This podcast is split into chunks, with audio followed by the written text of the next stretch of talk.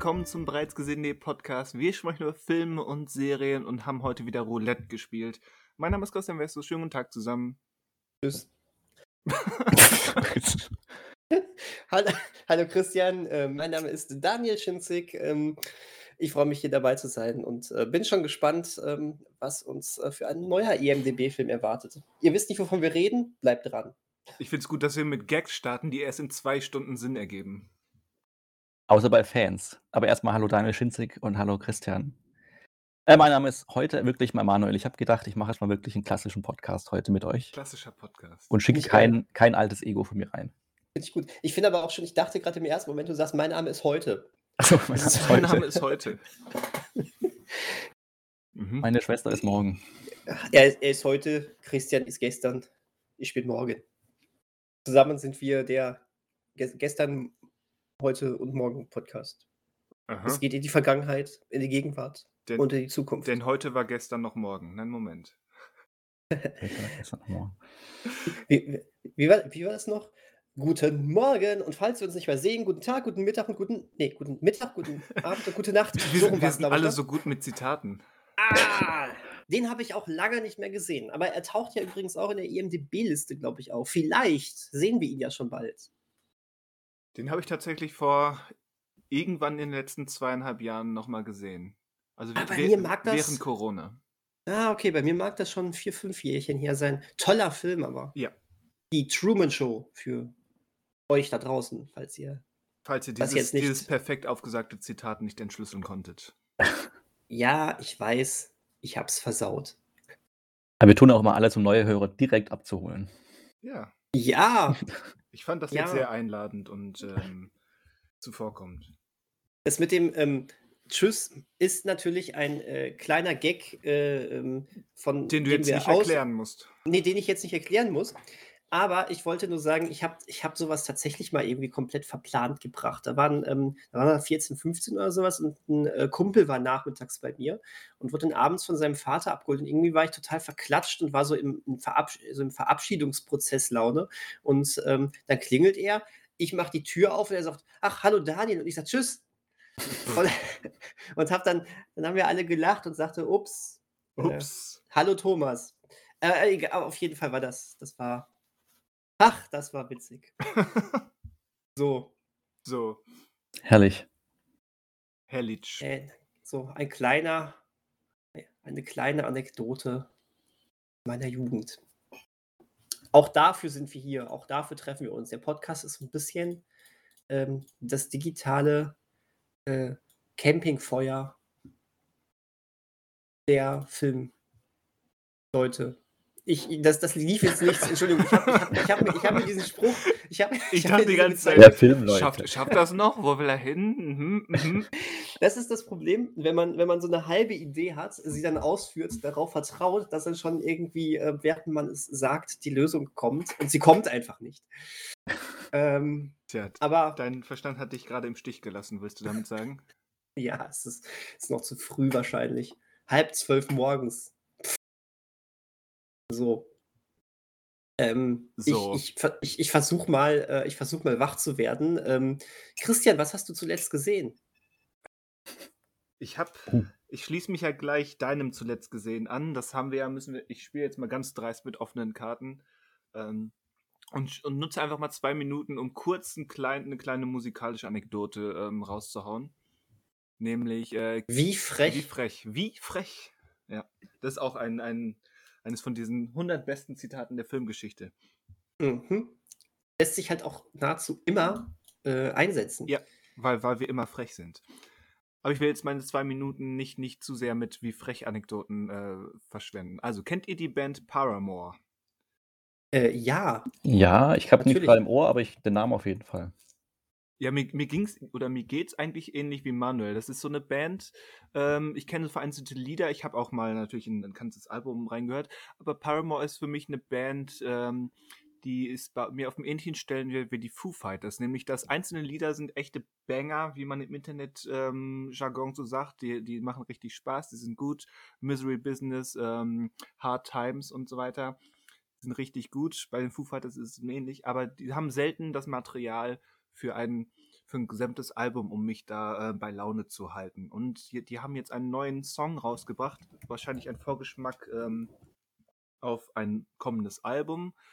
Ähm, und das ist wieder so ein richtiger Banger, ähm, der mir sehr viel Freude in den letzten Tagen gebracht hat. Ähm, deswegen jetzt meine Frage, habt ihr auch so Bands, wo ihr nur einzelne Lieder mögt, ähm, aber wenn es dann um ein ganzes Album oder so geht, ähm, verliert ihr so nach drei, vier, fünf Liedern die Lust, weil es irgendwie zu gleichbleibend oder so ist?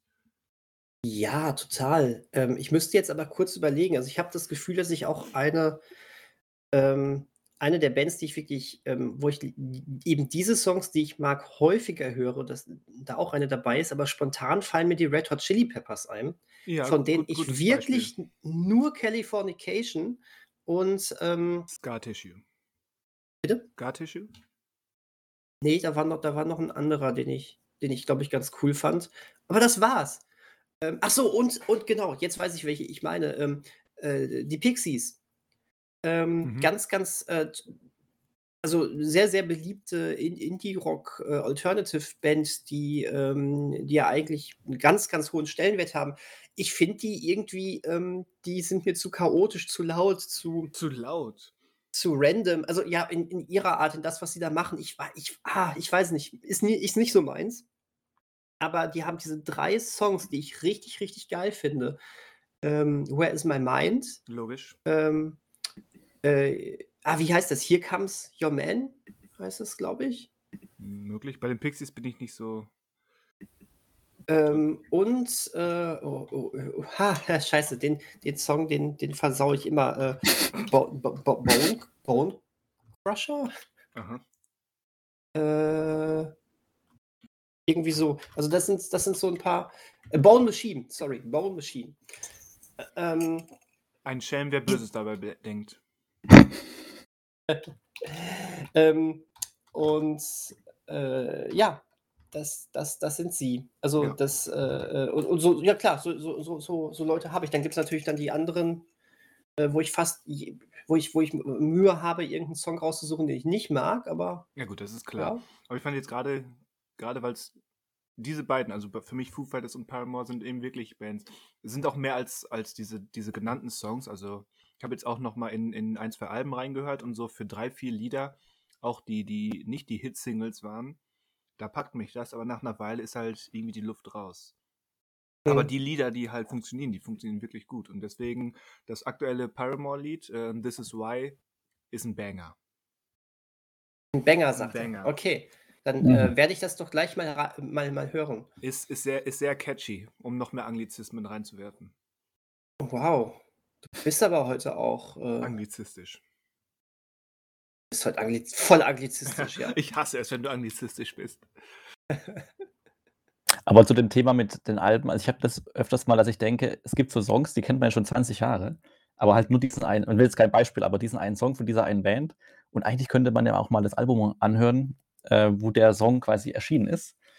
Und dann mache ich das halt auch nicht, weil ich dann auch irgendwie bei Spotify dann irgendwie tausend Sachen speichere, aber man hört sie halt nicht an.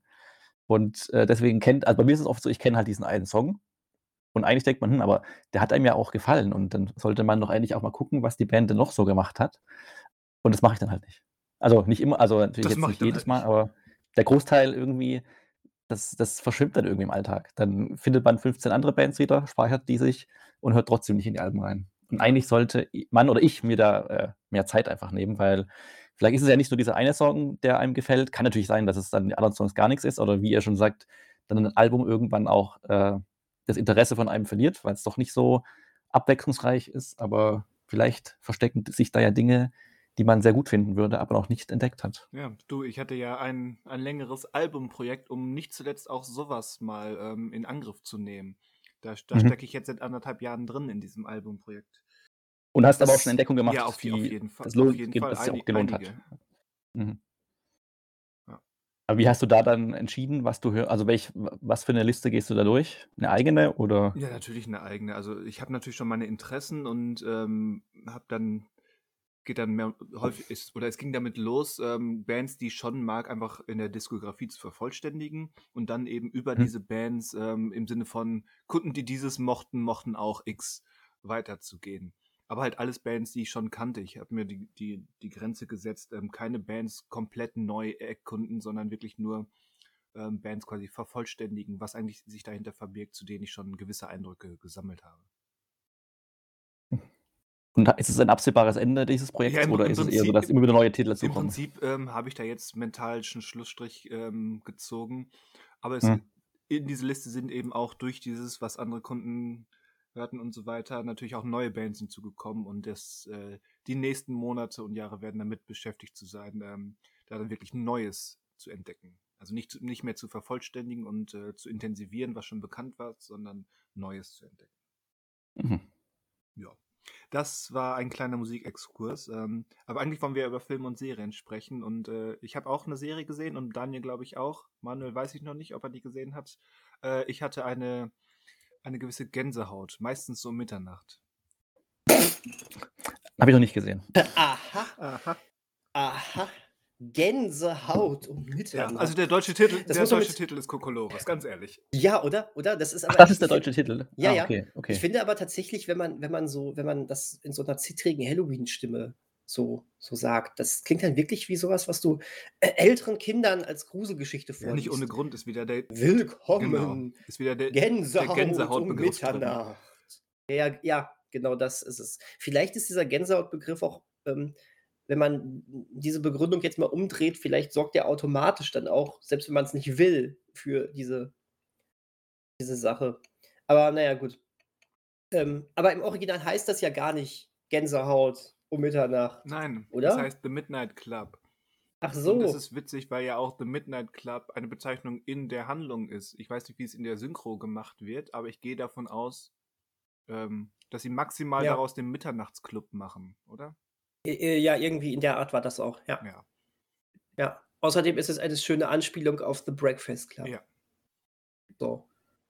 Also, The, The Midnight Club alias Gänsehaut um Mitternacht, eine neue Young Adult ähm, Horrorserie bei Netflix unter der Schirmherrschaft von Mike Flanagan, der Macher hinter Spuk in Hill House, Spuk in Bly Manor und Midnight Mass.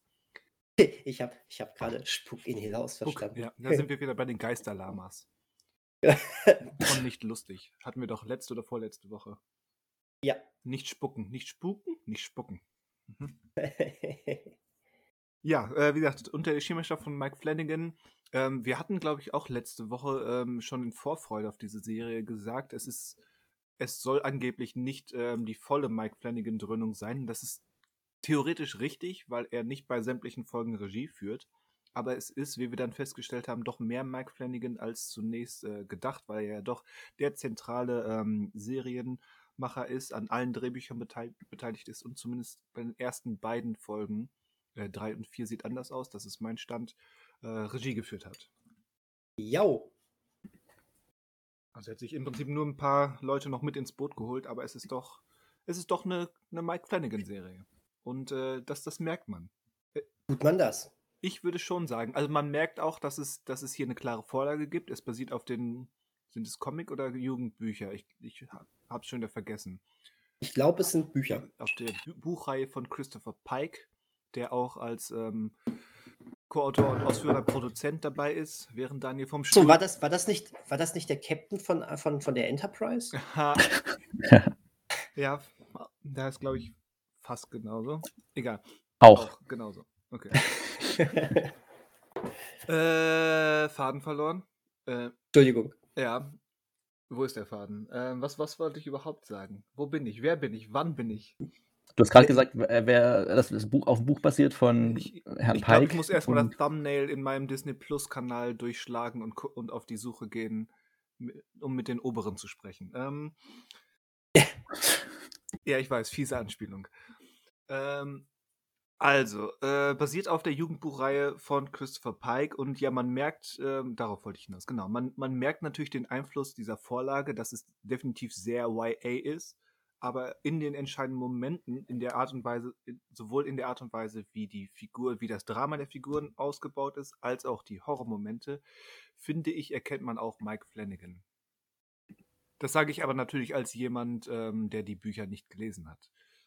Also ich weiß nicht, wie sehr da der, der Einfluss von Mike Flanagan drinsteckt oder ob die Bücher einfach nur schon sehr ähnlich waren und Mike Flanagan deswegen Fan geworden ist. Oder, oder Ah. ob Mike Flanagans Art des Erzählens sich vielleicht durch seine ju jugendliche Erfahrung mit diesen Büchern genährt hat. Oder vielleicht Oder beides. vielleicht beides. Oder vielleicht beides. Ähm, äh, als jemand, der die Bücher auch nicht kennt, aber äh, großer Fan von den beiden Spuck-Serien von ähm, Mike Flanagan ist. Midnight Mass habe ich leider immer noch nicht gesehen.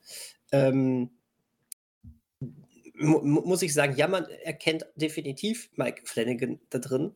Ähm, und ähm, meine Güte, ist das, ähm, ist, ist das eine Stimmung da. Also ich finde, ähm, also um das kurz zu sagen, wir, wir befinden uns in den 90er Jahren, ne? Ähm, und äh, wir, wir lernen Teenager Ilonka kennen, ähm, die eigentlich ähm, wahnsinnig intelligent ist und äh, ganz, ganz große Träume für die Zukunft hat, wo sie studiert, wo es hingehen soll.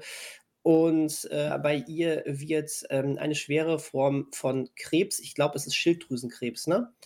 äh, diagnostiziert. Und ja, zack, sind alle Träume mit einem Mal weg. Und ähm, nach mehreren Versuchen, ähm, das zu heilen, ähm, äh, möchte sie selber in ein ganz bestimmtes Hospiz gehen. Und das hat auch, naja, ich sage einfach nur, das hat auch Ja, Gründe, weil warum sie genau dahin möchte. Und äh, ja, dort lernt sie dann andere Jugendliche kennen, die auch alle ähm, schwer beziehungsweise sterbenskrank ja sind. gut, es, es ist ein es Hospiz. ist ein Ja. Hospiz, ja, natürlich, klar, aber ähm, genau. Und äh, ähm, nachts treffen sich aber die Jugendlichen heimlich im Keller zu nein, ihrem. Nee, es ist gar nicht der Keller, ne? es ist die Es ist Bibliothek. der Keller. Es ist die Bibliothek, sorry, sorry. Ähm, guck mal, was der Kopf dann draus macht manchmal. Also ja, ja, d- die Bibliothek und ähm, da ist dann der Midnight Club und dort, dort äh, erzählen sie sich Gruselgeschichten unter anderem. Unter anderem. Ja, so viel, so viel dazu, da steckt noch mehr hinter, aber mehr will ich, mehr, mehr äh, sollte man, finde ich, gar nicht sagen. Ähm, aber ich, ich fand, ähm, dass äh, die Gruselmomente super funktionieren, die Stimmung generell wahnsinnig ähm, äh, intensiv ist, was aber auch an dieser generellen Krankheitsthematik ähm, Thematik Ja, liegt. damit, damit muss man Güte, schon klarkommen. Das ist, das wow, also ja, vieles war, gibt es da einen deutschen Begriff für, für dieses englische close to home? Also, wisst ihr, was ich meine? Mhm, Wenn man sehr, ich ja. kann es mir denken, wenn man ja. sehr vertraut ist mit gewissen, mit gewissen Ähnlichkeiten und äh, Erfahrungen. Ja, Also, okay, ja, ja, die, ich die, die verstehe. man dann nicht eins zu eins übersetzen muss, aber dass man, sei, dass man zumindest erkennt, yo, ich weiß, wie sich das Mhm. anfühlt. Oder zumindest kann ich es über ein, zwei Ecken übertragen. Ja, ja, ich Mhm. verstehe. Das ist schon nicht Ja, ohne, ja, also aber da, nee, andererseits, genau, da macht die Serie auch keine halben ri- Sachen. Also das was ist äh, nicht total vollkommen weichgespült. richtig ist. Ah, absolut, aber wie häufig hat man das, ne? Eben. Dass sowas dann irgendwie so, so, so zaghaft drin ist, gut gemeint und dann doch schlecht gemacht, weil es dadurch natürlich so gar keinen Effekt mehr erzielt. Aber hier ist es, hier ist es halt drin. Genau, aber, So. aber auf, auf auch ähm, kluge Art und Weise, würde ich sagen, weil es eben nicht sich, sich darin ähm, suhlt, wie, wie, ähm, wie negativ und ähm, endlich alles ist, sondern weil es eben wirklich diese, diese Jugendlichen als vollwertige Figuren und auch als sehr unterschiedliche Figuren darstellt, die alle ihre eigene Art haben, ähm, mit diesem, mit ihrer eigenen Krankheit und mit dieser Umgebung umzugehen. Also das sind ja Mhm. wirklich ähm, ja ganz verschiedene Persönlichkeiten, die, die jeweils ihre eigene Art haben, sich zu positionieren in dieser Situation, in der sie sich befinden und dann ihre eigenen Reaktionen haben, wenn irgendwas anderes auf sie einprasselt. Und, und das ist nicht nur Ähm, alles ja. negativ, sondern da ist auch durchaus Humor und, und ähm, Wärme drin. Sogar sehr viel. Ja, ganz genau. Ganz genau. Ich würde fast schon so weit gehen und sagen, ähm, ich, ganz, ganz, ganz viele Reidedramen äh, um äh, diese Thematik äh, kriegen das nicht so gut hin wie diese Serie. Stand, den ich jetzt gerade habe, zumindest. Weil, wie, wie häufig hast du dann irgendwie so jugendliche Charaktere, die dann da sitzen?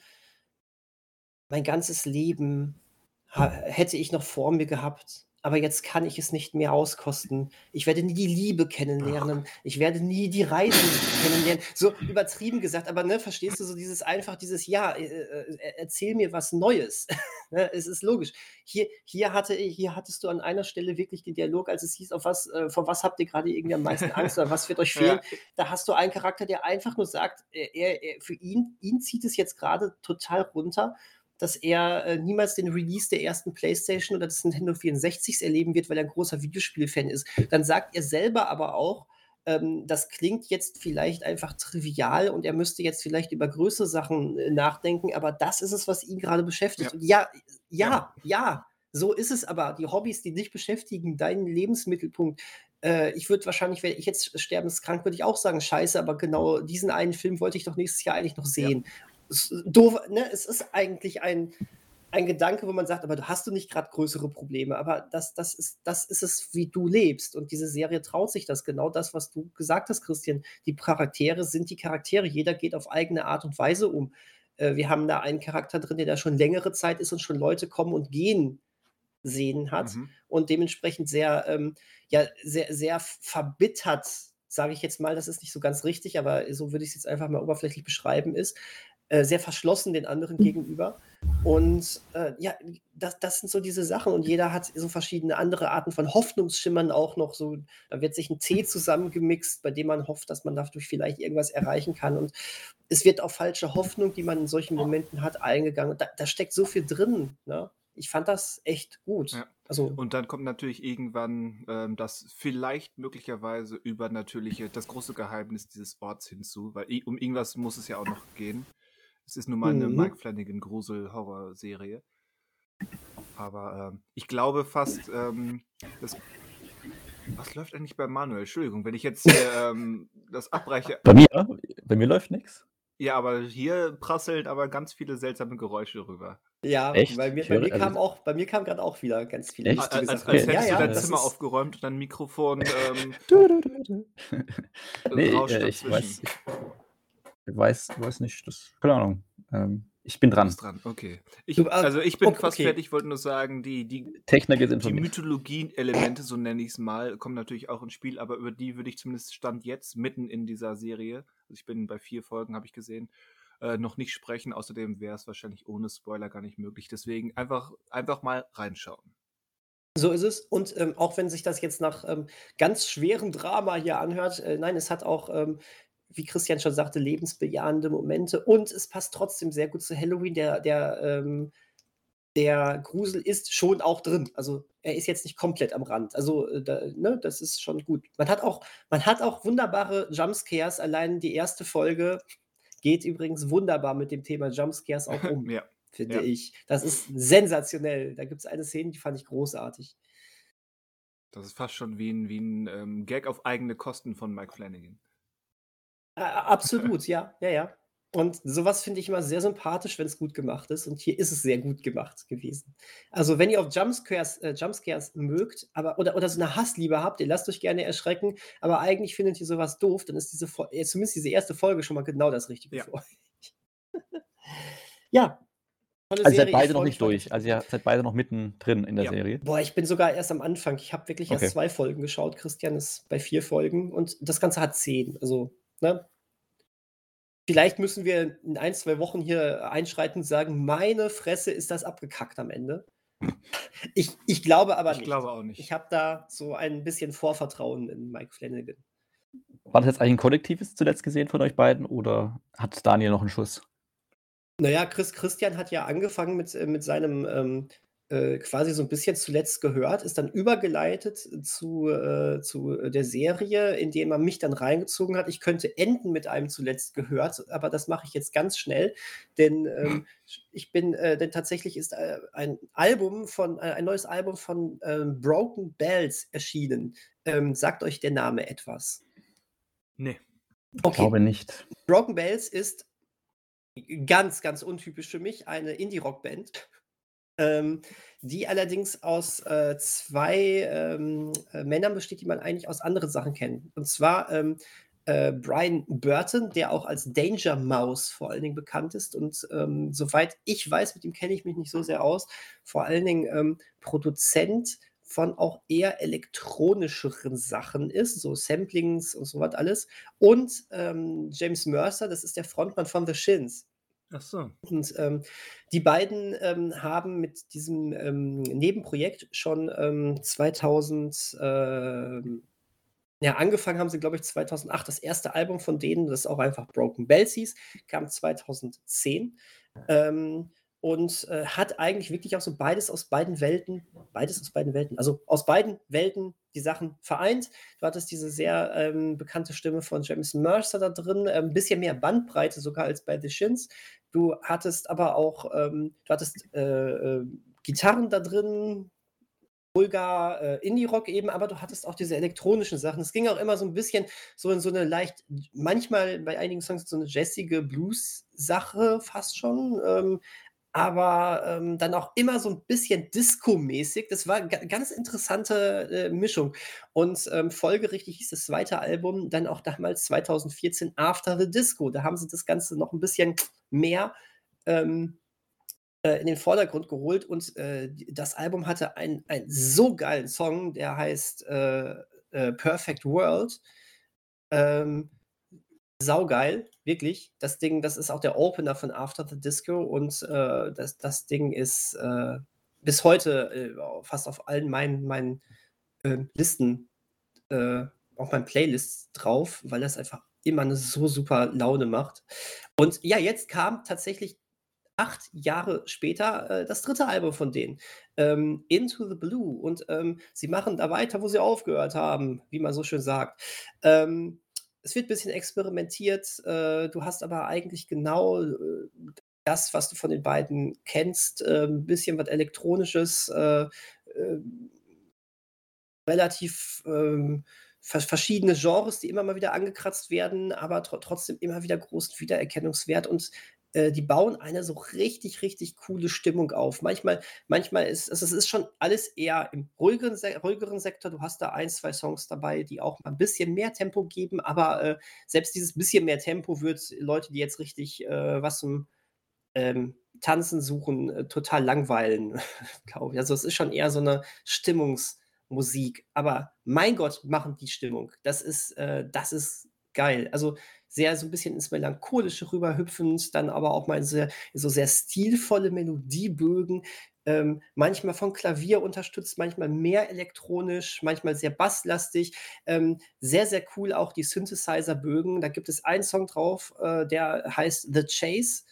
Ähm, ganz, ganz eigentlich so eine ruhige, chillige Nummer, aber das hat ja zwischendrin so eine geile Synthesizer- ähm, äh, Keyboards-Melodie äh, drin. Ey, ich kriege nicht genug von diesem Song. Also, äh, cool, cooles Ding, kann ich sehr, sehr empfehlen. Broken Bells, das neue Album Into the Blue. Ein Schuss ins Blaue, also. äh, ja, ja. Ein Schuss ins Blaue, also. Genau. Das, äh, das wär's äh, von, von mir mal einmal. Ich glaube, also, übrigens, viele kennen, glaube ich, ähm, Entschuldigung, äh, äh, ich, ich, glaube, ganz, ganz äh, viel in den Charts vertreten war der Song ähm, Holding On for Life 2013. Falls man. Das ist so, also, das ist so alt könnt, Achso, achso, Entschuldigung. Also, da könnte ich mir vorstellen, dass man, ähm, das, also der lief wirklich häufiger im Radio. Da könnte ich mir vorstellen, dass es, äh, ähm, dass man da denkt, ach, die sind das. Die sind das. Ja. Kann übrigens sein, dass ich jetzt qualitativ besser klinge als bisher. Aha. Da meine Störgeräusche kamen wohl durch, äh, dadurch, dass ich ein, äh, das Mikro aufgenommen hat, äh, was ich nicht dafür eingeplant hatte. Aha. Ach so. Äh, also je, jetzt, wo du das sagst, ja, ist ja fast so, als ob du neben uns stehen würdest. Das ist ja der Wahnsinn. Ach, Manuel, was machst du hier? Hallo. Wow. Ja, nein, wunderbar. so glaubwürdig. So bin ich. Äh, dann genau, dann komme ich auch noch wirklich schnell zu meinem bereits, äh, zuletzt gesehen, dadurch aber auch bereits gesehen. Und zwar ähm, habe ich, ich meine, ihr habt darüber auch zufälligerweise gesprochen, letzte oder irgendwann mal. Und zwar äh, über den Film The Frighteners von Peter Jackson.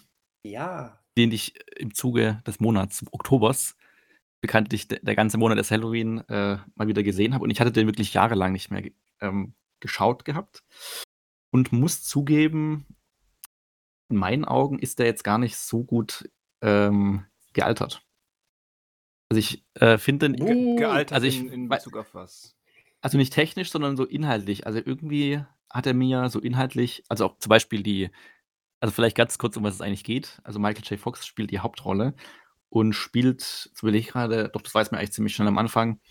Also er hat zwei, seit dem Unfall oder seit einem Autounfall ähm, kann er Geister sehen und hat auch zwei Helfersgeister, die ihm quasi unterstützen in seinem Job als äh, Geisterjäger. Was aber dazu meistens so führt, dass er eigentlich äh, quasi die beiden beauftragt, irgendwas zu machen, was er dann löst und eigentlich kein richtiger Geisterjäger ist, bekommt es aber damit noch weiteren ähm, richtigen Geistern zu tun und erlebt allerlei Unheimliches. Und auch nichts Unheimliches. Und ähm, ich muss, also wie gesagt, ich ähm, hatte den schon sehr, sehr lange nicht mehr gesehen. Rein technisch, der ist von 1996, ähm, der immer noch gut zu schauen und man merkt auch, dass da mit Peter Jackson jemand dran ist, der halt, also man sieht da so ein bisschen an den Bildern schon, dass der halt äh, da auch schon Visionen hatte und Ideen hatte, die er dann vielleicht mitgenommen hat zu der Herr der Ringe-Trilogie.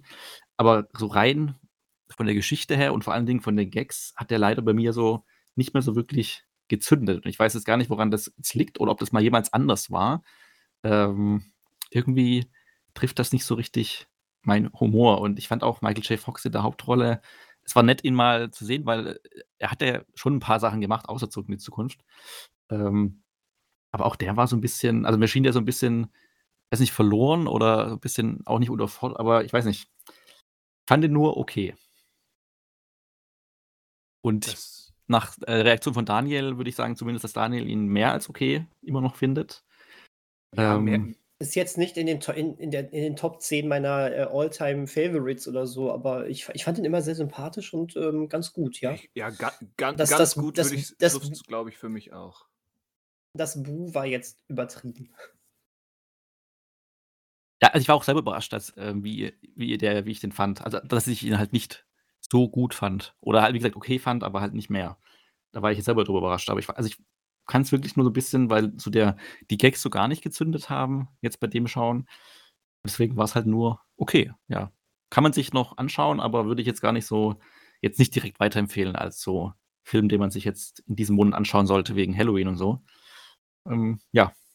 Wo, wobei, ich, wobei, ich, ihn tatsächlich eigentlich als äh, Halloween-Film wahnsinnig gut geeignet finde. Das schon, genau, weil, definitiv, weil, aber halt, weil er nicht so, also weil ich ihn jetzt persönlich nicht so überzeugend fand mehr, würde ich ihn ähm, jetzt nicht empfehlen. Also die, die, tatsächlich fand ich, ähm, äh, was diesen Film, finde ich, auszeichnet, ist, ähm, dass er in der ersten Hälfte oder in den ersten zwei Dritteln diesen ähm, Comedy-Horror-Aspekt drin hat, ohne zu sehr albern zu sein. Aber gut, natürlich, äh, ich verstehe, was du meinst mit äh, der Humor zündet auch manchmal vielleicht nicht mehr. Da ist manchmal auch schon sehr dieses äh, Cartoonige drin, mhm. absolut. Mhm. Ne? Ähm, Gerade bei den Geistern wird sich da ja sehr so in so einer fast schon so einer Looney Tunes-Sache manchmal ausgetobt. Aber ähm, ich finde, dass dieser Film stimmungsmäßig im letzten Drittel total kippt. Und das finde ich, das hat mich damals als Jugendlicher, als ich den Film zum ersten Mal gesehen habe, total, ähm, total bekommen. Und das finde ich, das bekommt mich immer noch. Weil der plötzlich so ernst wird und, und doch richtig, also ich will gar nicht sagen Horror, aber so einen richtigen Thrill drin hat und sowas mhm. total ähm, Ernstes so zum Thema, ja, thematisch hier Amoklauf. Ähm, irgendwie, irgendwas kriegt mich da immer. Ich finde, dieser Film kippt und somit äh, äh, passt der, finde ich, perfekt zu Halloween, weil du hast viel Spaß und, und doch dann irgendwie dieses, dieses ernste, thrillige dann später. Ähm, so habe ich den immer empfunden. Ähm, ist jetzt auch schon wieder ein paar Jahre her, dass wir bei besagter Halloween-Party diesen Film gesehen haben. Aber ah, da will ich auch mal, auch mal gucken, tatsächlich. Ja, vielleicht war es auch nur eine Stimmungssache, weil es gibt ja auch diese überzogene äh, Kommissars-Nazi-Figur, ähm, die für mich halt auch dann nur oh ja, überzogen oh ja. war. Die hat irgendwie nicht, also ich weiß nicht, das hat für mich dann in dem Moment nicht so funktioniert, aber ja, vielleicht war es auch so eine Stimmungssache irgendwie, weiß nicht. Also ich würde ihn jetzt nicht nie wieder anschauen. Das war für mich aber so typisch, typisch Peter Jackson irgendwie, diese Figur und die Art auch, wie sie dann eingefangen wurde. Ja, ja, das kann, ja, also kann sein, kann gut sein. Irgendwie, ja, vielleicht muss ich den in ein paar Jahren einfach nochmal gucken, unvoreingenommen und vielleicht schneidet er dann ein bisschen besser ab. Du, äh, ne, nicht, ich will, ich will jetzt nicht zu sehr Anwalt für diesen Film spielen. Also, wie gesagt, ich fand, er ist gut, ne? Aber ich finde ihn Mhm. gerade so für Halloween, gerade durch diesen schon erwähnten Stimmungswechsel sehr, sehr passend. Ja, also Ähm, wenn dann schauen, dann jetzt schauen natürlich. Also, üb üb übrigens, äh, finde ich wahnsinnig spannend, dass dieser Film ja ab 18 ist, ne? Ja, das ist Käse. Ja, ja, das finde ich bis heute heute merkwürdig. Äh, weil weil ja, da ist ja hinterher diese mit diesem Amoklauf wirklich was, ähm ja, das geht schon in 'ne krasse Richtung, aber die werden ja auch äh, die werden ja auch eindeutig als nicht nachahmungswert, äh, gezeichnet. Also, von daher finde ich das hm, na ja, gut. Ich glaube, er ist es auch nicht mehr, aber er war auf jeden Fall Ja, mal definitiv. ab 18 und das fand ich merkwürdig für diese Art von Film. Ab 16 wäre da eigentlich die beste Variante gewesen, schon immer. Aber wenn ich richtig sehe, hat er jetzt, also wurde er 2005 neu geprüft und wurde dann ab 16 freigegeben. Ja, genau, das das Beziehungsweise, wenn ich es richtig. Also ich hatte, also ich habe den auf DVD und das ist so eine Box, wo quasi der Film als Kinofassung und als Director's Cut drin ist. Mhm. Und ich sehe jetzt auch aber bei der FSK den Director's Cut, der ist ab 16, aber dann, die, der ist ja länger als die Kinofassung. Ja, ja, aber aber Ähm. ja, das ist dann manchmal 'n bisschen doof, dann wird der Director's Cut neu geprüft. Genau. Dann, äh, ja. kommt das nach heutigen Standards ab 16 durch. Die Kinofassung wird aber nicht mehr neu geprüft. Dann bleibt die natürlich, äh, ähm, äh, ab 18, was dann keinen Sinn mehr macht, aber es hat halt damit zu tun, dass sie zu komplett unterschiedlichen Zeiten geprüft worden sind, ne? Ja, Ja, also ja, die längere und vermutlich leicht brutalere Fassung ist ab 16. So kann's gehen. Naja, wechseln wir das Setting. Wechseln wir das Setting. Wechseln wir das Setting.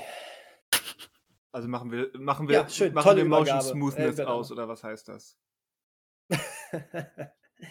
Wir smoothen jetzt zum nächsten Thema oder zum, Zum Hauptthema. Hauptthema. Denn wir besprechen, denn wir besprechen ja immer mal wieder äh, Filme, die es in der IMDB Top 250 geschafft Immer haben. immer mal wieder, ja. Immer mal wieder. Das ist heute jetzt das zweite Mal. Der Ähm, Wahnsinn. Ja, aber es, es, es, soll ja, es soll ja immer noch weiter gemacht werden. Deswegen Auf jeden Fall. kann man das. Ne? Das ist wie bei Bob's Burgers jetzt irgendwie in zwei Folgen hintereinander immer ein, ein Event kam, wo es heißt, äh, willkommen zum ersten jährlichen so und so. Ja, das finde ich auch geil. Ähm, ja, äh, genau. Und äh, wir, wir lassen uns da immer von so einem Generator äh, erzählen, was wir denn als nächstes besprechen sollen. Und äh, für heute stand Chinatown auf Im äh, Programm. auf dem Hausaufgabenzettel mit äh, von Roman Polanski mit Jack Nicholson aus dem Jahr 1974, somit ein Vertreter des New Hollywood So Kinos. ist es. Aber vor allen Dingen Genau. auch mit Roman, also du hattest ja kurz auf den Lippen, auch mit, kurz mit Roman Polanski. Ja, aber ja wirklich nur kurz. Ja. Aber so ein- ha so ein er hat Eindruck hinterlassen, auch bei Jack Nicholson. Oder seine Figur. also Hat Jack, Jack ein, Nicholson ein, ähm, einschneidende hat- Erfahrung gemacht. Genau. Hat sie unter die Nase gerieben, sein Ja. Auftritt. Ja. ja, definitiv. Ja, Chinatown. Ähm, ich glaube, Manu und ich hatten den Film schon vorab gesehen. Ich glaube, für Daniel war es jetzt die erste Sichtung. Ist das korrekt? Komplette Mhm. Erstsichtung, ja. Mhm. ja ich habe ihn schon einmal gesehen gehabt vorher, ja. Ich hatte ihn schon ein paar Mal gesehen gehabt. Ich, und ich weiß nicht, wie es euch geht, aber beim Thema Chinatown und wer da alles dran beteiligt ist, da ist ein Elefant im Raum und ich persönlich würde ihn gerne sofort ansprechen, damit er weg ist und wir uns mit dem Film an sich befassen können. Dann äh, ist das vielleicht das Beste, was wir machen können. Nämlich das, nämlich Bitte. das Thema Roman Polanski und dass er eigentlich ins Mhm. Gefängnis gehört. Das ist jetzt schon meine, da ist jetzt schon meine Meinung drin. Aber ähm, gerade weil eben die ganze Sache damals ja auch ganz konkret mit, äh, mit der Bekanntschaft zu ähm, Jack Nicholson durch diesen Film zusammenhing. Also in Kurzform, ohne das jetzt zu lange ausholen, ähm, sondern auch weil es eine etwas kompliziertere juristische Geschichte noch ist. Ähm, 1977 auf dem, auf dem ähm, Privatanwesen von Jack Nicholson soll angeblich, wobei das eigentlich, nein, streicht das angeblich, ähm, hat ähm, Roman Polanski ähm, eine damals, äh, wie alt war sie, 13-Jährige ähm, narkotisiert und vergewaltigt. Es kam zu einer ersten Anhörung. Ähm, die ganze Gerichtsverhandlung ist etwas undurchsichtig und sicherlich auch nicht immer zugunsten, wenn man es überhaupt so formulieren kann, Roman Polanski verlaufen, äh, der dann aus den USA geflohen ist und seitdem in Europa und überwiegend in, den, in Frankreich lebt. Soll heißen, er ist ein Verbrecher, er hat das getan, was man ihm vorwirft. Das ist von beiden Seiten bestätigt, dass die ganze Juristerei drumherum ein bisschen seltsam verlief, führt jetzt ja, ist jetzt irrelevant. Die Sache ist, wir, wir sprechen ja immer mal wieder von, von problematischen ähm, Filmemachern oder Schauspielern und so weiter und äh, MeToo und alles, was da mit zusammenhängt. Und häufig geht es darum, ja, wer kann es denn beweisen? Und hier gibt es überhaupt nichts zu diskutieren. Ähm, das, was ihm vorgeworfen wurde, das ist ziemlich ungefähr. Mein Gott, Christian, streich das ungefähr. Äh, das ist, hat sich in, im Prinzip so abgespielt. Da gibt es keine Diskussion. Und ähm, das müssen diese Filme und das müssen wir als, ähm, als Leute, die diesen Film sehen, so ein bisschen mittragen. Die Frage ist jetzt, wie gehen wir damit um? Wir haben das nicht zu be ja, bewerten vielleicht, aber wir haben das nicht, äh, wir haben keine Handhabe, da irgendwas äh, in die Wege zu leiten. Wir können nur diesen Film nehmen und sagen, yo, Roman Polanski hat ihn gemacht, er spielt auch mit, so what? Ähm, Gerade auch Roman Polanski, der hat ja nun mal auch eine sehr, ähm, unabhängig von, von dieser Sache jetzt, eine schon im Vorfeld eine sehr ähm, außergewöhnliche Lebensgeschichte. Ähm, als Kind und Jugendlicher ähm, dem, hat er den Holocaust überlebt. Dann ist seine hochschwangere Frau von der Charles Manson-Familie ermordet worden. Und dann eben diese Geschichte. Das ist eigentlich Stoff für, für ein halbes Dutzend eigene Filme ich persönlich, ähm, ich würde mir auch wünschen oder hätte mir gewünscht, dass das äh, sich nicht so in die Länge gezogen hätte, dass das von Anfang an abgewickelt worden wäre, dass, dass wir dieses seltsame Damoklesschwert ähm, der Wie gehen wir als Zuschauer mit, damit um ähm, Sache gar nicht haben. Ähm, ich halte es aber mittlerweile, auch wenn das natürlich ähm, ja, zu meinen Gunsten die einfach und die einfachste Möglichkeit ist, aber nach dem Motto, der Autor ist tot, im Sinne von, er hat uns nicht mehr zu interessieren. Uns geht es um den Film, der ja nun mal gemacht, schon gemacht wurde, auch als das passiert ist. Und ähm, der jetzt ähm, nicht zwangsläufig nur über den Autor oder Filmemacher Roman Polanski führt. Das wäre so meine Handhabe dieser ganzen Sache, dass wir ihn größtenteils ausklammern, zur Kenntnis nehmen, jo, da ist einiges, ähm, sagen wir mal salopp, nicht gut gelaufen und es hätte sicherlich ähm, anders gehandhabt werden sollen. Aber dieser Film existiert und, um auch das vorwegzunehmen, er ist sehr, sehr gut und das sollten wir uns nicht entgehen lassen. Ähm, danke für die Einordnung erstmal. Das ist, glaube ich, ganz, ganz mhm. wichtig, weil das, glaube ich, auch viele, ähm, viele Hörer jetzt so nicht auf dem Schirm haben oder wissen. Auch wenn man den Namen Roman, Roman Polanski wahrscheinlich immer schon mal gehört hat, vielleicht auch so im Hintergrund ein bisschen weiß, ah, da war doch mal was. Ähm, genau, das ist der Fall. Äh, äh, es ist wichtig, den einmal angesprochen zu haben. Ich bin ansonsten komplett bei dir, Christian. Ähm, ab jetzt würde ich sagen, geht es um den Film als Film. Und ähm, so habe ich ihn gestern, obwohl ich die Sachen um ihn natürlich kenne, eigentlich auch gesehen und es fiel mir auch nicht schwer, das so zu machen. So meine Meinung dazu. Ja, ich denke, also es ist wichtig, das einzuordnen, aber ja, jetzt nur darüber zu sprechen in dem Film bringt, glaube ich, niemandem dann irgendwie was. Weil dann hätten wir ähnlich sagen müssen, damals, als der ausgewählt wurde, wir besprechen den Film nicht. Wenn wir jetzt quasi nur quasi an seiner Person jetzt auch die Besprechung des Films irgendwie so yes. entlang hangeln. Aber so ist es ganz gut, es einzuordnen. Es ist ja immer auch die Frage, wie gehen wir damit um. Also ich, ich hatte ihn jetzt auf DVD, ich weiß nicht, wie du ihn geguckt hast, Manuel. Ich weiß, Daniel mussten sich leihen. Ähm, das, das ähm, ich, ein, einmal kurz dazu. Mhm. Ja. Äh, ich ich, ich habe ihn tatsächlich gratis gucken Aha. können weil der in äh, zwei Channels drin war und du kannst dir diese Channels immer für sieben Tage gratis. Uh, geschickt. Also, ja, ja. ja, ja so alles gut. Umso besser. Aber es ist auch immer die, die Sache, gerade jetzt auch beim, beim, ich will ja das nächste Fass aufmachen, aber egal, so ein bisschen will zumindest ich mich damit auseinandersetzen. Ähm, es ist immer die Frage, wie, wie man äh, damit umgeht, wenn der, wenn die Person, die etwas Schlimmes gemacht hat, sagen wir mal salopp, äh, noch, noch äh, lebendig ist und noch immer davon profitiert, wenn, ähm, wenn das Werk ähm, Publicity erhält. Und so ist es auch beim Thema J.K. Rowling.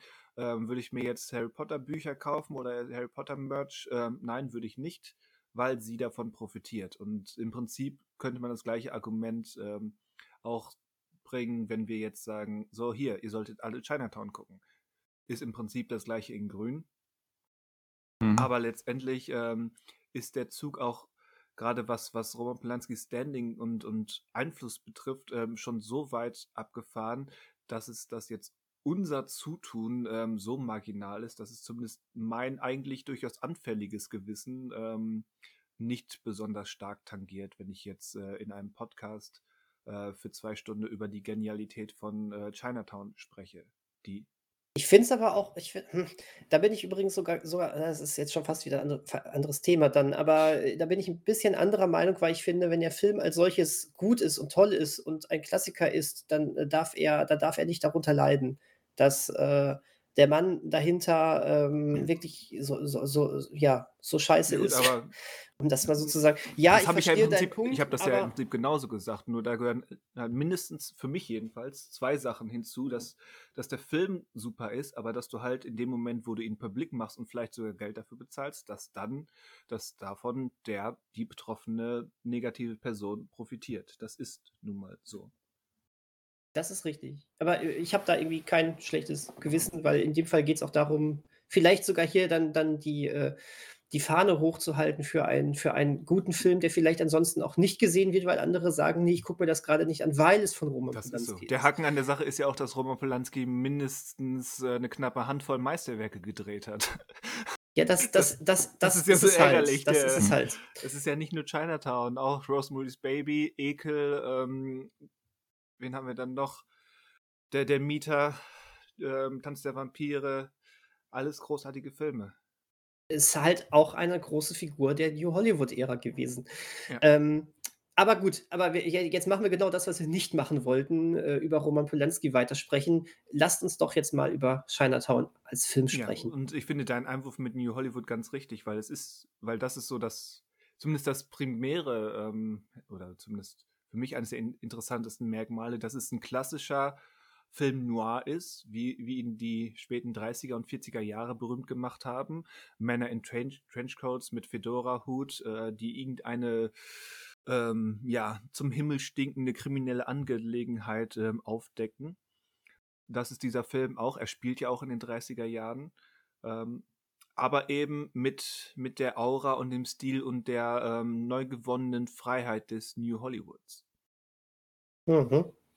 Dass er eben äh, in Wort und Tat weitergehen kann, darf und will, äh, als es die, die Vertreter der, der goldenen Film Noir-Jahre damals ähm, konnten, durften und sollten.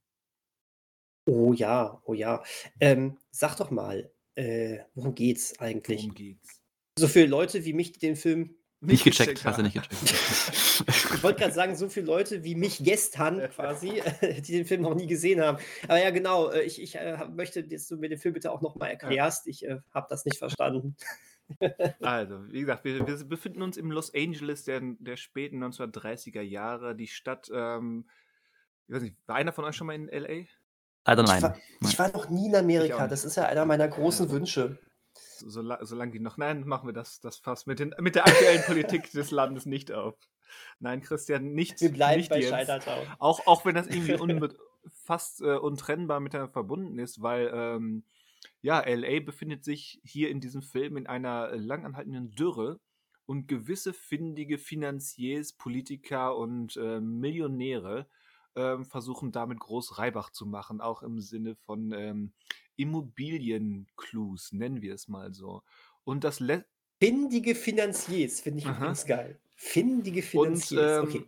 das lässt sich, würde ich jetzt behaupten, so ganz naiv, ähm, durchaus gut auch auf, ähm, auf unsere Zeit jetzt übertragen. Man tausche Millionäre gegen Billi äh, Milliardäre und äh, eine Dürre ähm, haben wir auch. Ich meine, gerade gerade so die Großstädte im Westen der USA von, von eben Los Angeles, San Francisco, Las Vegas und Utah, die berichten ja regelmäßig von sinkenden Pegeln ihrer Süßwassergewinnungsanlagen und so weiter.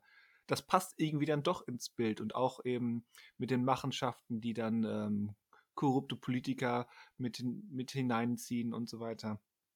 Irgendwie ist das doch alles immer noch sehr zeitgemäß, so mittlerweile jetzt auf drei Zeitebenen. Also dieser Film aus den 70ern, der über die 30er spricht und in den 20, 2020ern immer noch irgendwie treffend wirkt in manchen Dingen. Jedenfalls, ähm, in, dieser, in diesem Szenario, Ende der 30er Jahre in Los Angeles, ähm, verfolgen wir Privatdetektiv JJ alias Jake Gittes. er wird nicht Gitz oder Geiz oder was auch immer ausgesprochen, sondern Gittes, gespielt von Jack Nicholson. Ähm, der ist jetzt kein super abgewrackter Typ, aber jetzt auch nicht die High Society, der, der Privatschnüffler. Und der wird ähm, von einer Frau Mulray engagiert, ähm, doch herauszufinden, ob Mr. Mulray eine Affäre hat. Denn Mrs. Mulray hat so einen Verdacht.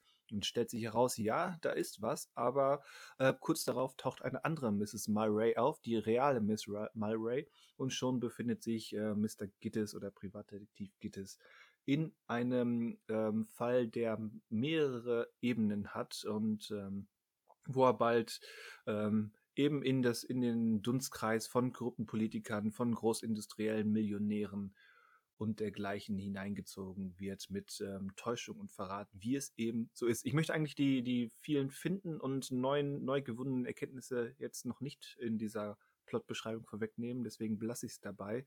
Ähm, es ist eben wirklich so ein, so ein augenscheinlich ein klassischer Fall von wegen ein vermeintlich einfacher Fall. Ähm, je mehr nachgeschnüffelt wird, entpuppt sich als eigentlich ziemlich undurchsichtiger ähm, Fall, in dem viele Stränge zusammenführen und eben das, das große kriminelle, äh, die großen kriminellen Abgründe dieser Zeit und dieser Stadt offenlegen. Sozusagen. Das erstmal, was, was den fandet, betrifft. Fandet ihr den Film denn, äh, also war der, also was mich besonders fasziniert hat, war, ähm, auch wenn vielleicht die Person auch wieder schwierig ist, war im Grunde eigentlich Jack Nicholson. Also für mich war jetzt der Fall, also der ganze Film, der hat sich so mehr und mehr entblättert und ähm, für mich war aber eigentlich fast schon, also ich glaube, wenn die Hauptrolle nicht von Jack Nicholson gespielt worden wäre, ähm, hätte ich den Film, glaube ich, nicht ganz so gut begründen, wie ich ihn jetzt fand. Weil ich finde, er trägt da schon sehr von dem Film, weil der Fall an sich spannend ist äh, und hat ja auch seine Wendungen und vor allen Dingen hat er auch nicht so, also mich nervt es bei Filmen immer, wenn die so so einer klassischen Dramaturgie folgen. Das passiert, das passiert. Und hier war es ja so, dass jetzt nicht willkürlich, aber dass die einzelnen Dinge, die wir erfahren haben oder Wendungen oder Figuren, die aufgetreten sind, das schien mir jetzt nicht so einem klaren Schema zu folgen und dadurch äh, war das auch so ein bisschen spannend. Aber der Fall an sich ähm, ist jetzt, wie du ja schon gezeigt hast, also wie du ja schon erzählt hast, spielt die Stadt an sich eine große Rolle, die ganzen Menschen, die quasi da Macht haben oder Macht wollen. Ähm, aber das war vom, also vom, vom Thema her, auch wenn es heute noch relevant ist, war das für mich jetzt gar nicht der spannendste Punkt an dem Film, sondern es war wirklich dieser Privatdetektiv, beziehungsweise wie Jack Nicholson diesen Privatdetektiv spielt und wie halt eigentlich so an sich die Geschichte, ähm, wo man wusste, okay, es könnte immer wieder was passieren oder Dinge noch aufgedeckt werden. Aber unterm Strich war es gar nicht, also würde ich jetzt sagen, hätte das irgendein Fall sein können, weil für mich die Faszination mehr eigentlich von der Hauptfigur ausging und äh, für mich so der Film da so ein bisschen davon gezerrt hat, weil es, ich habe mich so daran erinnert, äh, wenn man jetzt sich so einen Film heutzutage anschaut, so einen äh, Polit-Thriller von äh, Steven Spielberg, also sei es jetzt Bridge of Spies oder sowas, dann merkt man einfach, okay, der Mann kann zusammen mit einem Tom Hanks oder wem auch immer einfach inszenieren und kann einfach so Szenen gut schreiben oder gut auf, äh, gut, äh, auf die Leinwand bringen und Tom Hanks kann das gut spielen. Und hier war es jetzt ähnlich, dass ich gedacht, okay, Jack Nicholson kann das einfach und ist einfach drin in der Rolle und kann von mir aus eine halbe Stunde lang äh, da rumlatschen, irgendwas sagen, äh, Zigarette rauchen, da was trinken und so weiter. Und das klappt irgendwie und ist an sich spannend. Und ähm, deswegen, ich fand den Film auch, äh, oder finde den Film auch äh, sehr gut. Habe nur im Nachhinein gedacht, ist, aber es lebt, er lebt schon von seiner Hauptfigur auch ein bisschen. Und äh, der Fall an sich äh, läuft halt so mit, aber es ging mir dann mehr darum, wie dieser Fall erzählt wird, als dass die genau so ein Fall erzählt wird das mal so als Kontroverse reingeworfen, was den Inhalt Ich weiß gar nicht, ob das so kontrovers ist. Also ich würde ich würd schon, würd schon sagen, also für mich jetzt gesprochen, der, der Fall ist schon ähm, ziemlich spannend und gerade was das alles offenlegt und wie es zusammenhängt und dann auch endet, und darüber werden wir gleich sprechen, ähm, das ist schon mhm. ziemlich clever konstruiert und hat ähm, viele faszinierende Facetten. Aber ich würde dir zustimmen, dass das dass die eigentliche, ähm, das, der eigentliche Reiz des Films äh, darin besteht, wie sich die Facetten dieses Falls auf die Figuren und damit insbesondere auf eben J.J. Gittes ähm, übertragen und mhm. spiegeln. Mhm. Weil eben Gittes ähm, ist ja kein, kein ähm, heroischer ähm, Ritter des Rechts, ja, wer jetzt an Mäuse denkt, ähm, liegt richtig. Nein. ähm, er ist, ist, ja kein, kein ähm, eindimensional positiver Charakter. Er ist von Anfang an ein bisschen mhm. schwierig, mhm. definitiv opportun veranlagt ähm, und will erstmal nur schnelles Geld machen, als er den ersten Fall da ähm, annimmt. Ähm, da rollt er schon mit den Augen, als, äh, als die, die falsche Mrs. Murray ihm sagt, ähm, ich glaube, mein Mann hat eine Affäre. Und er so, äh, ach wirklich? Also er ist ja schon kein positiver Mensch und dann ähm, erkennt er quasi, das weiß er auch, würde ich jetzt interpretieren, er weiß, dass er so ein bisschen, ähm, er würde das wahrscheinlich ein bisschen verklären im Sinne von, ja, ich spiele das Spiel dieser Stadt und meiner Umwelt nur mit, aber je tiefer er sich in diesen Fall begibt, so sehr merkt er doch, ähm, dass er dass er doch noch gewisse, ähm, doch ein gewisses Mindestmaß an Empathie und ähm, ja, nennen wir es mal banal Rechtssinn hat, äh, was dann durch diese offengelegten Abgründe äh, nach und nach ins Wanken gebracht wird, bis hin ähm, zu der zu der erinnerungswürdigen Schlussszene. Also ja, da würde mhm. ich definitiv mitgehen, dass es, dass es erst durch das Zusammenspiel mit den Figuren und da würde ich auch Faye Dunaways Figur dann noch mit hineinziehen, mhm. ähm, wirklich spannend wird. Absolut, absolut. Ähm, ich finde übrigens, wo du gerade so ein bisschen sagst, ähm, dass äh, Jack Nicholsons Figur des Gitters, ne? Wie hieß er? Gitters, ähm, dass äh, ja, er, er, er sich erstmal so ein bisschen in diese Art, äh, in dieses gesellschaftliche Dasein fügt und dieses Spiel mitspielt.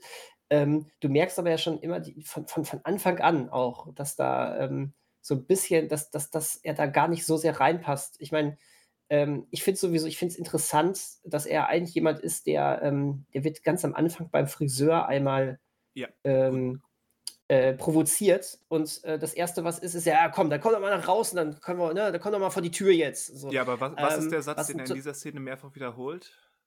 Das finde ich nämlich sehr bezeichnend.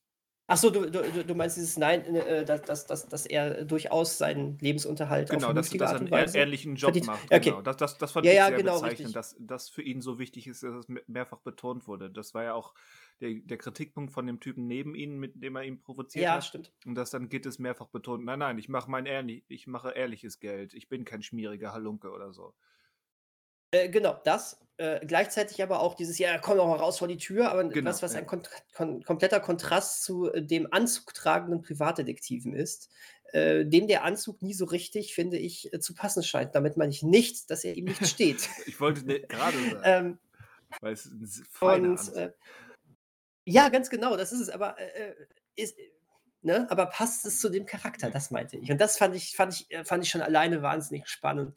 Äh, oder auch als dann ähm, äh, am, am, Anfang bei dieser, äh, bei dieser Besprechung um den ähm, Damm, der da nochmal wieder gebaut werden soll, als dann plötzlich die Schafe äh, reinkamen, weißt du, alle, alle schockiert und er guckt sich das an und lächelt erstmal. Das sind so Kleinigkeiten, ja. die sehr viel über ihn verraten und sowas mag ich ja. Ja. Nee, das, das Grinsen, als die, als die Schafe kamen, ist mir auch aufgefallen. Er mag das, er mag das. Und das finde ich, das finde ich gut. Er ist eigentlich ein zutiefst ehrlicher Charakter, finde ich. Zu ehrlich für das, was er da eigentlich macht. Eigentlich ist er, ähm, ne, er will da mitspielen, aber irgendwie ist er doch ein einfacher, ehrlicher Typ. So habe ich das also irgendwie. So ehrlich, dass er eben jemand lieber aufs Maul gibt, statt vernünftig zu diskutieren. Also, oder aufs Maul geben wollen würde. Ja, aber es, ne, ich, ne, ich sage ja nicht, er ist ein untadeliger Mensch, aber ich, ich finde irgendwie, er ist, äh, also ich, ich habe nie das Gefühl gehabt, der ist, der ist jetzt hinterfotzig oder sowas. Er weiß, er weiß seinen ja. Job zu machen, aber ähm, dem würde ich vertrauen, wenn es drauf ankommt. Wenn er einen mag. Wenn er einen nicht ja, mag, dann vielleicht doch lieber ja, nicht. Würde ich ihm vertrauen, kommt doch an, in was für einem Zusammenhang. Wenn ich ihn engagiere, dann. Wenn er Geld von mir ja, genau. Aber ich glaube, er hat am meisten Gewissen noch von allen. Ja, das also, ist das, also, was, ich, was heißt Gewissen wollte. oder eine Moralvorstellung, die am ehesten noch. Also man denkt am Anfang vielleicht anders über ihn und wenn man dann die restlichen Figuren kennengelernt ja, hat. Ja, genau, das, das wollte ich äh, eben sagen. Er, er, er ist eigentlich, ja. er ist eigentlich so ein, macht erst den Eindruck von so einem schmierigen Opportunisten, was er wahrscheinlich auch in, ja. in einem gewissen ähm, ja, Maßstab ist. Aber dann, je tiefer er sich da reinbegebt, merkt er, hm, ich bin, oder das sagt er vielleicht nicht zu sich selbst, aber wir merken, er ist doch verglichen mit dem, mit dem Unheil, was da um ihn herum passiert, äh, ist Jake doch noch ähm, ja, so das letzte Fünkchen Hoffnung fast. Ja, genau. Je nachdem, wie oft er seine gestopfte Zigarette auf seinem Etui klopft. Im Grunde scheitert, also jetzt ohne das Ende jetzt schon zu verraten, aber im Grunde scheitert er dann daran so ein bisschen, wenn er viel kaltblütiger wäre, würde er vielleicht ganz anders vorgehen und würde jetzt nicht, also mir, mir schien das Ende immer so ein bisschen, als er dann mit der Figur von John Huston spricht, nochmal, er könnte ihn ja auch, wenn er jetzt kaltblütig wäre, einfach abknallen und dann wäre die Sache gegessen und nicht irgendwie noch ihn versuchen, also für mich schien es so, als versucht er ihm jetzt halt einfach einen fairen Prozess irgendwie ja, dann zu geben und nicht quasi selbst justizmäßig davor zu gehen und ähm, das ist ja dann, also nicht, dass er daran scheitert oder da, dass er daran schuld ist, aber wenn er da natürlich kaltblütiger wäre, wäre das vielleicht alles anders ausgegangen, noch für ja, andere. Das wäre Figuren. dann eben wirklich keine Gerechtigkeit, sondern Selbstjustiz. Genau, genau, das ist halt. Er hat, also er hat halt ja. einfach noch einen Gerechtigkeitssinn einfach und ist jetzt nicht so, dass er da einfach durchgreift, dann selbstjustizmäßig. Wobei bei so einem, bei so einem Typen wie Noah Cross, also John Hustons Figur als Millionär, mhm. der da weit vernetzt ist, wenn du den über den Haufen schießt und überhaupt lebend hinauskommst, du kannst dir dein Leben wahrscheinlich nicht mehr sicher sein. Für den Rest deines Lebens. Ja, das ist richtig. Das stimmt. Das klingt so nach einer Vice City-Mission. So ja, GTA ja. Vice City. Falsches Zeitalter, aber ansonsten ja. Ja, könnte noch kommen. Oder sowas wie, gab ja doch mal so Ableger, so Mafia-Ableger und sowas. Und aber ja, da müsste man cheaten wahrscheinlich, um sich da durchzuschießen. Du musst dir, wenn wir bei Vice City bleiben, du musst dir eine Vespa schnappen und Kate Bush hörend ähm, den Pier, die Küste entlang düsen, äh, bis du die Stadt verlassen hast. Ja, das Gewissen reinwaschen mit der Musik ja. und dem Fahrtwind.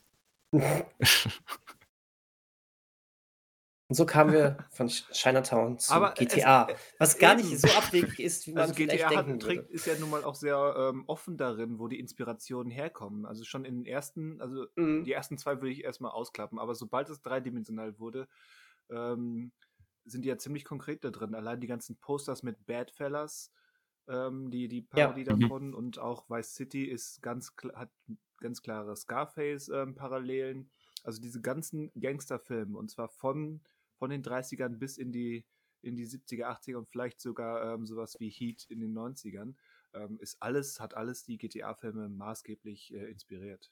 Äh, GTA-Spiele. Auf jeden Fall. Auf jeden Fall. Und dazu Auf gehört Fall. auch ähm, Chinatown. Weiter zu Scarface und der Part sogar ja Videospiele gab, aber ich zu Chinatown jetzt nicht. Aber hätte es auch geben können in der Form einfach. Als Auftragskill, also eigentlich auf, äh, als Auftrags, äh, als Privatdetektiv da mehrere Visionen zu erfüllen. Das wäre ja denkbar gewesen. Wäre dann sowas wie L.A. Noir gewesen, wahrscheinlich. Ja. Stimmt. Was ich übrigens sehr empfehlen kann. War ein gutes Spiel. War, war ein gutes Gut, dann jetzt nicht mehr. Also es ist wahrscheinlich noch eins, aber es ist so lange her, dass ich es gespielt habe. Ähm, aber war gut, ja. Spielte ja auch damals, ich glaube, das spielte in den 40ern. Ach, ist ja auch egal, komm, Ach, ja, komm, Chinatown. Aber es hätte ja, kurz nur, wenn wir da jetzt waren, es, wenn ich es richtig gelesen habe, sollte es ja immer auch eine Fortsetzung geben. Beziehungsweise es gab auch eine, aber die war wohl nicht mehr wirklich erfolgreich oder gut, wenn ich es richtig. Jetzt muss ich gerade nochmal nachschauen. Du ich meine, was. Von Chinatown jetzt. Genau, von Chinatown. Äh, genau, ja, ich, genau es, geplant es gibt, war eine Trilogie, gibt, stimmt. Ja, äh, die Spur führt zurück The Two Jakes. Ähm, Im Original nur The Two Jakes. Ähm, Regie übrigens Jack ja. Nicholson, witzigerweise. Ähm, Drehbuch auch von Robert Tone, der äh, die Vorlage zu Chinatown geschrieben Nein, hatte Drehbuch, und dementsprechend dieser das Drehbuch, sorry, mhm.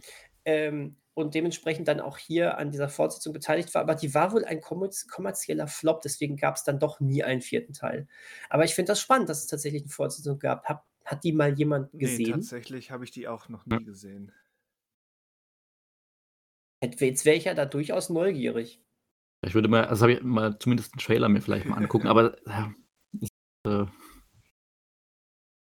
wenn schon heißt, er soll nicht gut sein. Das habe ich nicht gesagt. Ich habe gesagt, er kam nicht gut an. Ja? Das ja, ist, so, so 16 äh, Jahre später ist eben auch schwierig. Aber ja, Interesse war eigentlich schon immer da. Es ist halt so ein Film, der fliegt nicht überall aus oder äh, ist nicht überall im Angebot. Und ähm, ja, analoges Fernsehen hm. ist ist quasi nicht mehr existent und auch da lief er, glaube ich, nicht so regelmäßig damals. Von daher. Mir sagt der Name auch gar nichts. The Two Jakes, muss ich echt sagen. Aber gut. Schlecht gealtert. Klingt der von der Beschreibung, also Harvey Keitel spielt ja auch mit. Könnte ja gar nicht so dumm sein.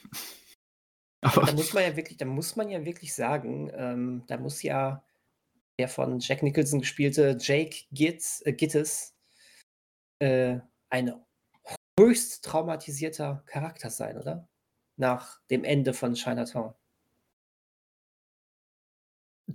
Also, weiß, der, dadurch, dass der gleiche Autor dabei ist, Drehbuchautor, wird er das bestimmt bedacht haben oder zumindest diskutiert haben. Also wäre, wobei es spielt ja auch, also ich sehe gerade, es spielt Ende der 40er Jahre, ist auch ein bisschen Zeit vergangen.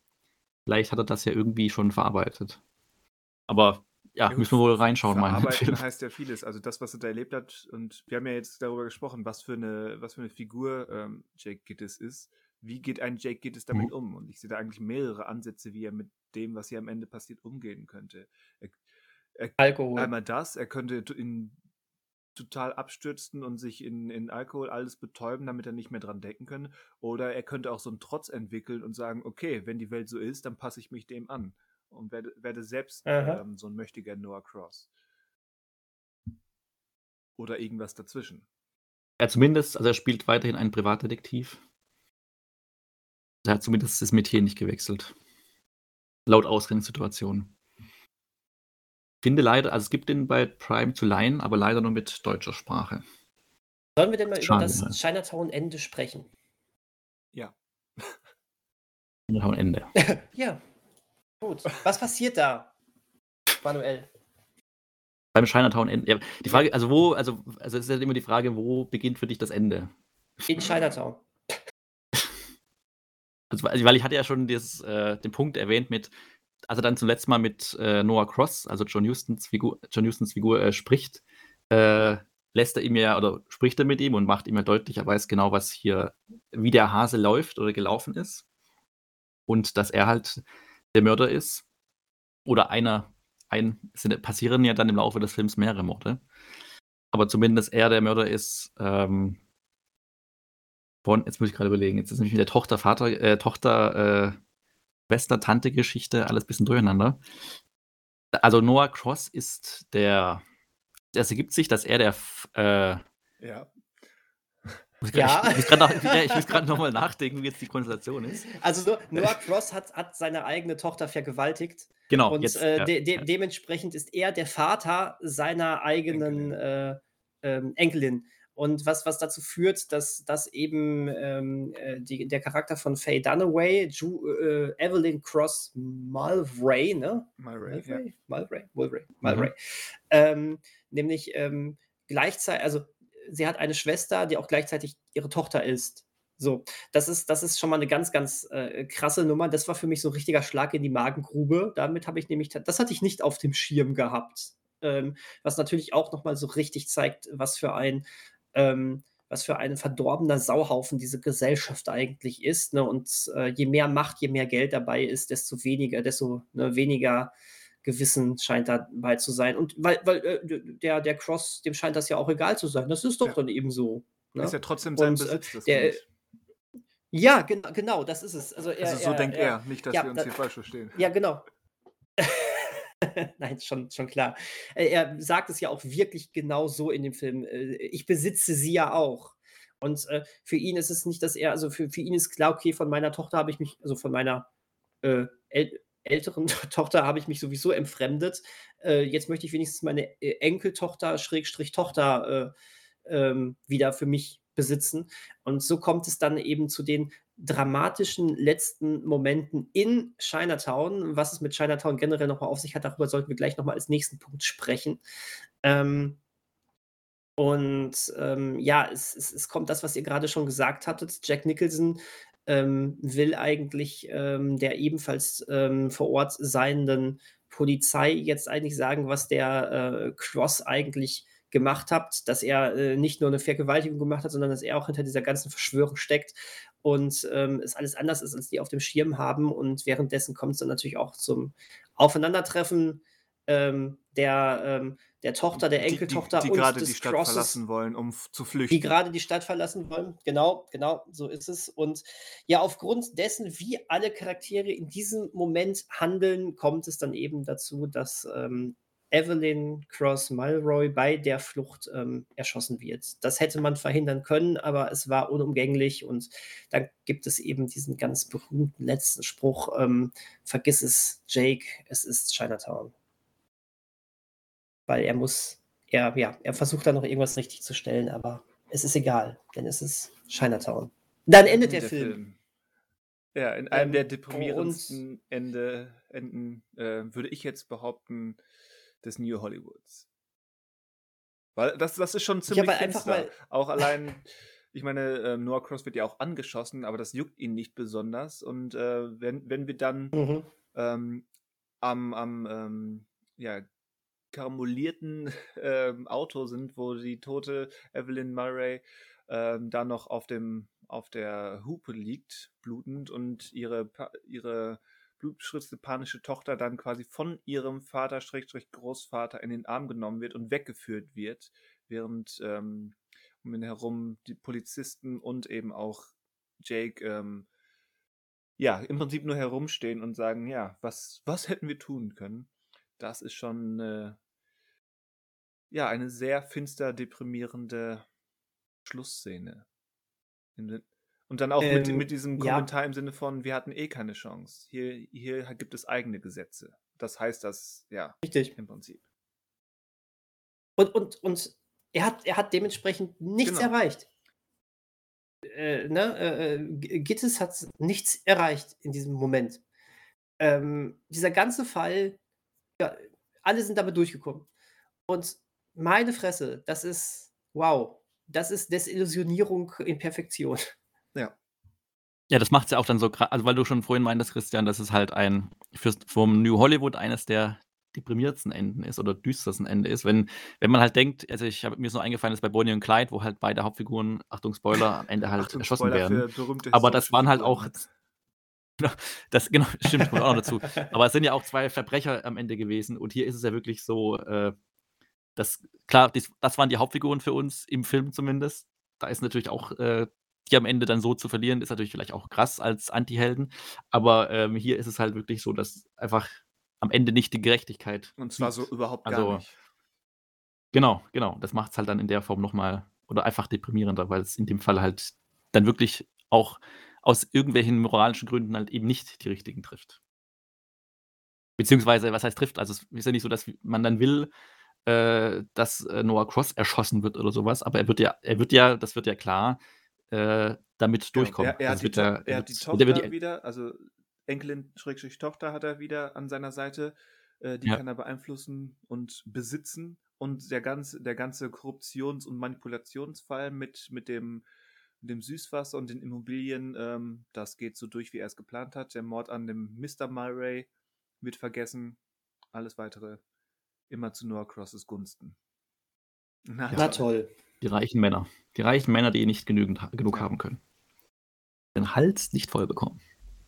Und ich finde auch irgendwie, jetzt, ähm, jetzt mal unabhängig vom, vom Inhalt, also, aber John mhm. Huston in der Rolle, John Huston ist ja selbst berühmter Regisseur, der, der zwar nicht zum ersten Mal auch vor der Kamera zu sehen ist, aber ähm, auch als Regisseur berühmt. Ähm, das ist schon, ähm, ich weiß nicht, ob es einfach nur gut gespielt ist oder einfach ein Casting-Coup ist, aber meine Güte passt in diese Rolle. Das ist jetzt vielleicht ein, ein seltsames Kompliment, aber ähm, für, für so einen schleimigen, aber irgendwie dann doch, ähm, ich weiß nicht, wie ich es beschreiben soll, aber er ist ja nun mal kein, nach außen hin, er wirkt ja erst durch das, was er tut und sagt wie ein Monster. Und nicht, mhm. man sieht ihn das ja nicht sofort an, wenn man sieht, oh, guckt, guckt mal hier, die Mr. Supermörder, Massenmörder, Jeffrey Dahmer, was auch immer.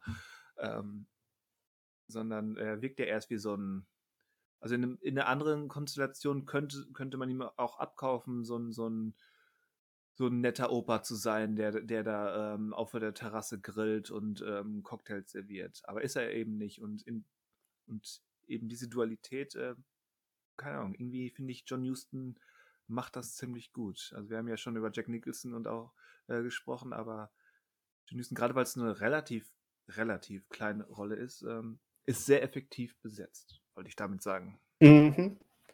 Gehe ich komplett ja. mit dir, ja. Der könnte halt am Weihnachtsabend mit den Enkeln spielen und im Nebenzimmer halt irgendwie Deals aushandeln. Mhm. Und man nimmt ja. ihm halt beides ab. Im Nebenzimmer wird, wird dem bösen Onkel mit dem, mit dem Zigarrenmesser der Daumen abgeschnitten. Du wolltest, du wolltest jetzt schon die Geschenke öffnen. Wie kannst du es wagen? Zack. Aua. Aua. Ja. Messy Christmas.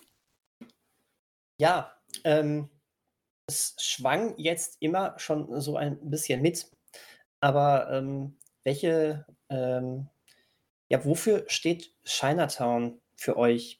Weil ich meine, der Film heißt Chinatown und ähm, es wird häufiger mal äh, über Chinatown geredet und das Finale spielt in Chinatown, aber ja, mehr als das Finale auch nicht. Der ganze Film hat ja ansonsten erstmal primär nichts mit dem Ort Chinatown zu tun. Also, äh, warum heißt der Film Und denn es gibt auch Chinatown? quasi keine, keine chinesischen Figuren im Film. Muss man noch dazu sagen. Und, und die, die wir haben, die sind Die, lieb. die wir haben, die sind wir lieb. Oder sagen halt kein Wort. Ja, aber die, aber die sind freundlich zu, zu dem Gittes und helfen ihm so ein bisschen, wenn auch vielleicht nicht beabsichtigt, aber sie helfen. Die waren noch, die waren noch nett. Und äh, ist nicht gut für Glas, Nicht gut. sage ich nur. Mhm. Ja, also im, erstmal simpel formuliert ist, ist Chinatown Platzhalter für eine ähm, für ein Subareal des Raumes LA, wo eigene Gr- Gesetze herrschen. Es ist nicht LA der Oberfläche, sondern eine Unterkategorie und die heißt hier Chinatown.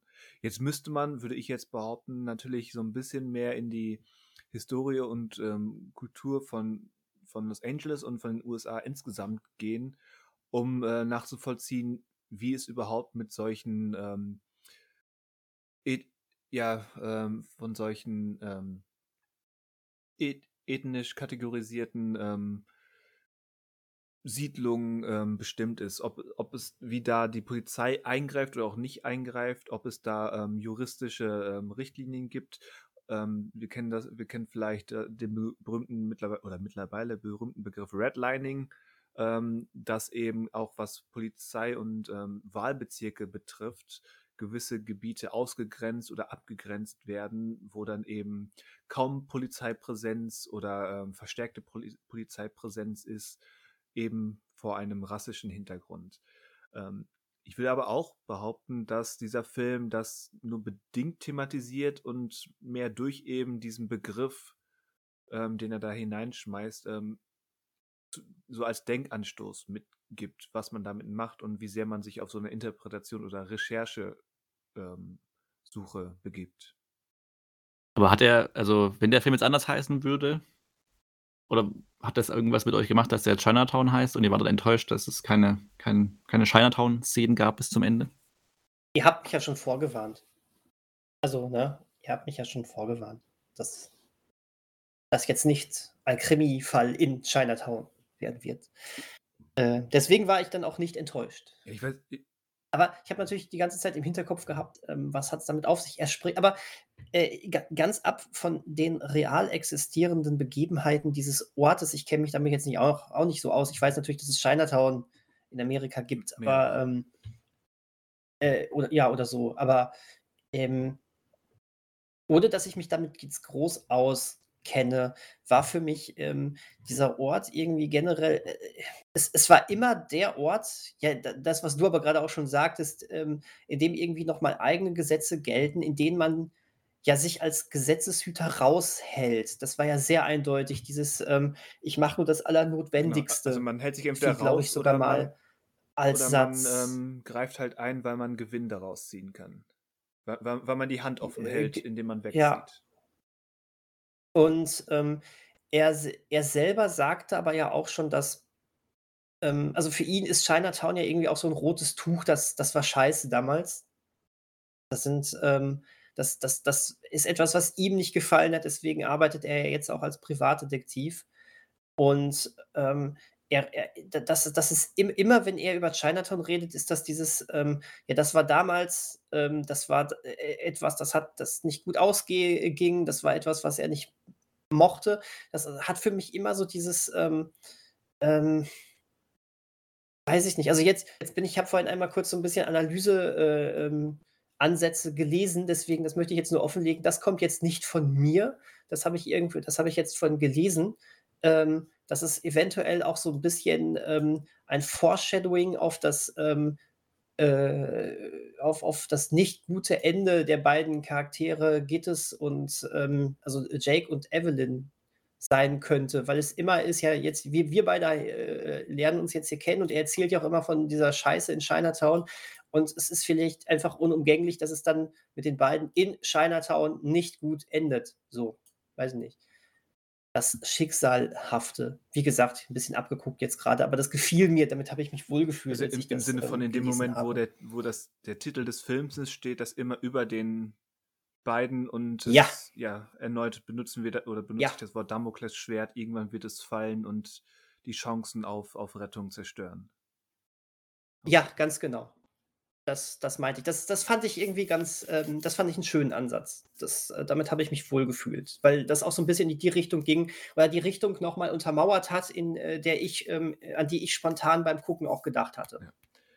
Und ich denke, es spielt auch so ein bisschen mit der Assoziation, den der ist. Ich denke, es ist nur, nur reine Spekulation, aber ich denke, ähm, Robert Downey als, als ähm, Drehbuchautor wollte eben wirklich einen Bezirk oder eine Region von LA nehmen, so als eben Unterbezirk, in dem, wie eben schon gesagt, eigene Gesetze herrschen. Er hätte das natürlich auch anders benennen Mhm. können. Er hätte auch Beverly Hills oder Compton oder wie sie auch alle heißen nennen können. Aber ich denke, gerade dadurch, dass eben Chinatown ethnisch geprägt ist, ähm, triggert das auch bei uns gewisse Vorurteile und, und vielleicht ähm, Vermutungen durch Unkenntnis, dass eben in so einem Bezirk, anders als in, im vermeintlich sauberen Beverly Hills, ähm, oh, Chinatown, ja, da ist bestimmt Kriminalität groß.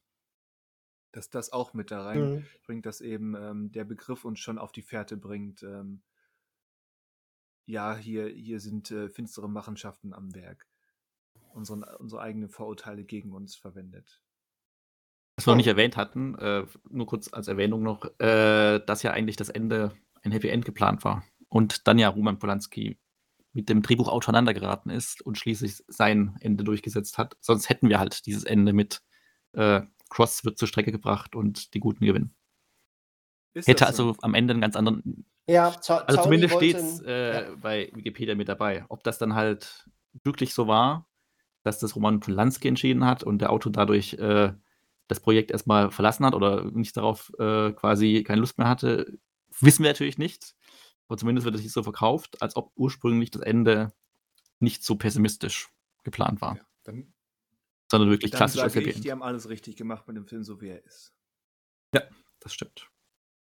Äh, ich finde übrigens witzig, wo du vorhin, oder genau, wo du vorhin äh, Manuel den Bonnie und Clyde-Vergleich gebracht hast, dass Bonnie und Clyde auch von Robert Und Downey geschrieben Dunaway in wurde. der Hauptrolle. Richtig. Noch lustiger finde ich, dass äh, Robert Downey Mission Impossible 1 und 2 geschrieben hat. Eins und zwei. Ja, okay, das ist ich bin interessant. ich bin gerade auf der Seite von Robert Downey, deswegen. Aber nur, also wirklich geschrieben oder irgendwie nur die Charaktere, also dass irgendwie Charaktere aus dem ersten Teil nochmal. Also Verwendet. hier ist er gelistet Okay. als äh, und genau und äh, bei, bei, äh, bei wenn ich jetzt auf die Wikipedia-Seite von MI2 gehe, da steht er auch als einziger Drehbuchautor. Okay. Interessant. Und John Woo sagte sich dann, äh, nee, hier, da, hier streichen wir das und das und dann machen wir lieber äh, Tauben, Zeitlupen und Explosionen da rein. Es ist so ein bisschen wie Michael Bay, wenn er jetzt so ein Mission Impossible Drehbuch in die Hände kriegen würde. Ich sehe auch gerade in seinem Also. dran, dass er mit Tom Cruise auch eine enge Freundschaft hatte. Dann war das, kam er wohl darüber zu, äh, zu Mission Impossible wahrscheinlich mit rein. Ja, Tage des Donners hat er auch geschrieben. Genau, und da haben sie sich wohl eine Closed Friendship gebildet. Ja, so kann Und es die laufen. Firma auch, die Firma hat er auch geschrieben. Na gut, Passiert. pa- passiert. Manch, manch, manchmal ist das so. Ähm, ja, äh, äh, äh, ich habe jetzt erstmal nichts Wir mehr, haben noch die alles entscheidende Frage für das, was wir hier eigentlich machen. Verdient es, auch wenn wir sie, glaube Ach ich, so, schon alle ja. mehrfach beantwortet haben, äh, verdient es dieser Film in, äh, zu den IMDb Top 250 besten Filmen aller Zeiten zu gehören. Ich muss ja übrigens dazu immer sagen, dass ganz subjektiv finde ich es wahnsinnig schwer, diese Frage zu beantworten. Bei Filmen, die ich gut bis sehr gut fand, wie diesen jetzt, der mich aber auch nicht ähm, in absoluter Begeisterung äh, zurückgelassen hat. Ähm, da finde ich das immer wahnsinnig schwer, weil ich, ich würde jetzt so, so, so sagen, ja, der verdient da seinen Platz. Äh, ob ich ihn da selber reinpacken würde, weiß ich gar nicht. Das, das ist aber auch ganz schwer, weil jetzt meine Eindrücke so unglaublich neu zu Ja. diesem Film sind, weißt du? Ähm, das kann ich noch gar nicht richtig einordnen. Deswegen ist genau das, was ich gerade schon in einem Nebensatz sagte, meine Antwort. Ich denke schon, dass er da auch seinen Platz hat. Nur, ich weiß noch nicht, wie ich selbst dazu stehe. Ja, ist halt je nachdem, ob man jetzt sagt, okay, er hat natürlich für seine Strömung eine gewisse Bedeutung auch und ähm, natürlich unfair für neue Filme, wo man nicht weiß, okay, was für eine Bedeutung werden die in ein paar Jahrzehnten haben. Jetzt der, also als erste, also wenn ich das so direkt beantworten würde, würde ich schon sagen, ja, hat er schon verdient. Natürlich, wenn man sich jetzt die Zeit nimmt und eine, 250, eine eigene Liste macht mit 250 Titeln, ist die Frage, ob der mit reinfällt. Aber dann wäre, würde er wahrscheinlich das Türchen nehmen halt mit, okay, wenn ich dann, ja, da müsst ihr jetzt auch nochmal drüber nachdenken, aber irgendwas mit New Hollywood drin haben möchte, aber wahrscheinlich nicht nur ein Titel, wäre er dann schon mit dabei. Aber wie gesagt, da müsste ich ja nochmal genauer gucken, okay, was für Titel äh, vergesse ich jetzt gerade und hat er dann noch Chancen. Aber prinzipiell auch gemessen daran, was ja auch aktuell zumindest mit drin ist in der Liste, würde ich sagen, ist er da auf jeden Fall nicht fehl am Platz. Nicht fehl am Platz, okay. Also ich würde für mich persönlich ganz eindeutig sagen, sowohl ähm, wenn ich es versuche, objektiv zu erklären, mit, äh, wie hat es gerade gesagt, Manuel, mit, mit dem Einfluss, dem filmgeschichtlichen Einfluss und dem Standing und so weiter, da verdient das auf jeden Fall. Ähm, aber auch für mich persönlich, wenn ich eine Top 100 oder zumindest eine Top 150 meiner persönlichen Lieblingsfilme mache, äh, wäre der ziemlich sicher dabei. Von Hört, hört. Ähm, das passt schon so mit der IMDb Top 250. Wunderbar. Jetzt mache ich etwas, was ich ähm, laut Christians Sache eigentlich äh, nicht, nicht machen dürfte. ähm, und ich, ich, ich pushe eine Fortsetzung, äh, ich, eine Fortsetzung, ich pushe eine Aufführung dieses Films. Oh. Ähm, denn wer den Film noch nicht gesehen hat und ähm, vielleicht den ein oder anderen Kilometer nicht äh, zu fahren nicht scheut, der sollte am 10. November nach Werne fahren weil äh, dort Chinatown um 19.30 Uhr im, im Capitol Cinema in Werne äh, in, in, in unserem Kultkino läuft. Ähm, ich stehe da vorne, erzähle euch dann ein bisschen was dazu. Ich habe dann Preise für euch und dann gucken wir nochmal gemeinsam diesen Film auf der großen Leinwand. So, Okay. Okay. 10.11. 10.11. Werne, 19.30 Uhr. Kommt vorbei. Das ist grundsätzlich eine gute Sache. Mit dem, genau. Wenn, wenn, ihr, wenn, ihr an der, wenn ihr an der Kasse sagt, wir, wir kommen vom bereits gesehen Podcast, dann bekommt ihr keinen Rabatt, aber einen doofen Blick. Das ist es mir wert. So. Von doofen Blicken kriege ich nie genug. Das finde ich gut. Ähm, ja, ähm, ihr unterstützt damit aber auch mehr das Kino als Roman Polanski. Um das mal. Dav davon gehe ich aus. Ja. Ähm, und zwar wesentlich mehr. Aber, Leute, was erwartet uns denn beim nächsten IMDB-Podcast, Genau. der wahrscheinlich im Dezember auf uns zukommen wird? IMDB-Podcast sind wir jetzt schon. Ja. Ein IMDb Special. Offizielle. genau, der offizielle IMDB-Podcast, richtig. Ja, ich weiß nicht, äh, du hast ja auch einen offen, Christian, einen Generator. Ob der, also ich bin mir jetzt, ich habe jetzt auf jeden Fall einen anderen als letztes Mal, bei dem wir dann rausgefunden haben, dass er nicht ganz aktuell ist. Weiß nicht, bist du bei deinem sicher, dass er aktuell ist? Weil dann kannst du auch du gerne wir, die, wir, wir das Roulette anwerfen. mal. Das hat, war ja beim letzten Mal auch super erfolgreich und amüsant. Äh, also willst du zuerst oder soll ich erstmal was Aber ich generieren? mach mal eben, wenn du erlaubst. Okay, Okay. okay. Generieren klingt übrigens immer so ein bisschen, als ob man ähm, so, so Fake-Titel zusammenstellt.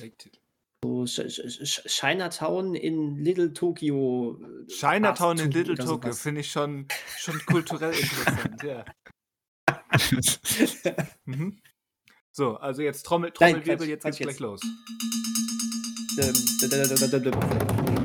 So. Okay, wir, wir bleiben semi-kontrovers und problematisch, nämlich Oh. so kennt So man kennt man uns. Äh, The Deer Hunter. Wie hieß der, die durch die Hölle ging? Robert De Niro im Vietnamkrieg? Stimmt. Ja, ja. Oh, da habe ich was, was ich mal, was ich mal wieder bei meinem Rubbelposter frei rubbeln kann. Ach, Den der ist auf deinem. Rubbel. Ja, wenn du rubbeln kannst. Ja, der ist auf dem, auf dem Rubbelposter. Der ist, also ich gucke gerade noch, auf welchem Platz er ist. Ich habe noch nicht gefunden, aber ich, also die Der ist Wahrscheinlichkeit, dass er natürlich drin ist in der Liste ist. 186. Ah, okay, vielen Dank, das ist okay. Ja, ähm, Ja. Jetzt wäre die Ja. Frage, kann man den einigermaßen problematisch sehen oder müssen wir alle dafür ähm, Geld hinlegen? Oder stört uns das? Wa- Was ist denn hier die Kontroverse? Das weiß ich jetzt gerade tatsächlich die Kontroverse nicht. ist das Thema an sich, Vietnamkrieg. Und Ach es ist so, nun mal, äh. ähm, es ist kein, kein Good Times, wir, wir, wir jagen Sachen in die Luft, ähm, Spaßkriegsfilm. Das spricht für mich jetzt erstmal alles nicht dagegen. Sich an Nein, das sollte Film auch nicht, äh, dann wollte ich auch nicht sagen, oh, wir sollten das lassen, auf keinen Fall. Gar, also, also nee, gar kein, ich ich habe den Film Thema. schon, schon mal gesehen, es ist eine Weile her. Wie sieht es bei euch aus? Noch Genau, also ich, also ich kenne ihn auch, aber ist auch schon länger her. Ich habe ihn aber selber auf Blu-ray, also ich müsste jetzt nicht extra was ausgeben. Okay. Aber, also das würde jetzt, wäre jetzt auch kein Totschlagargument. Nee, also weiß nicht, ob er gerade, also der ist bestimmt zu leihen, gibt es ihn bestimmt, aber ich weiß nicht, ob er gerade, ich gucke auch gerade mal nach, irgendwo.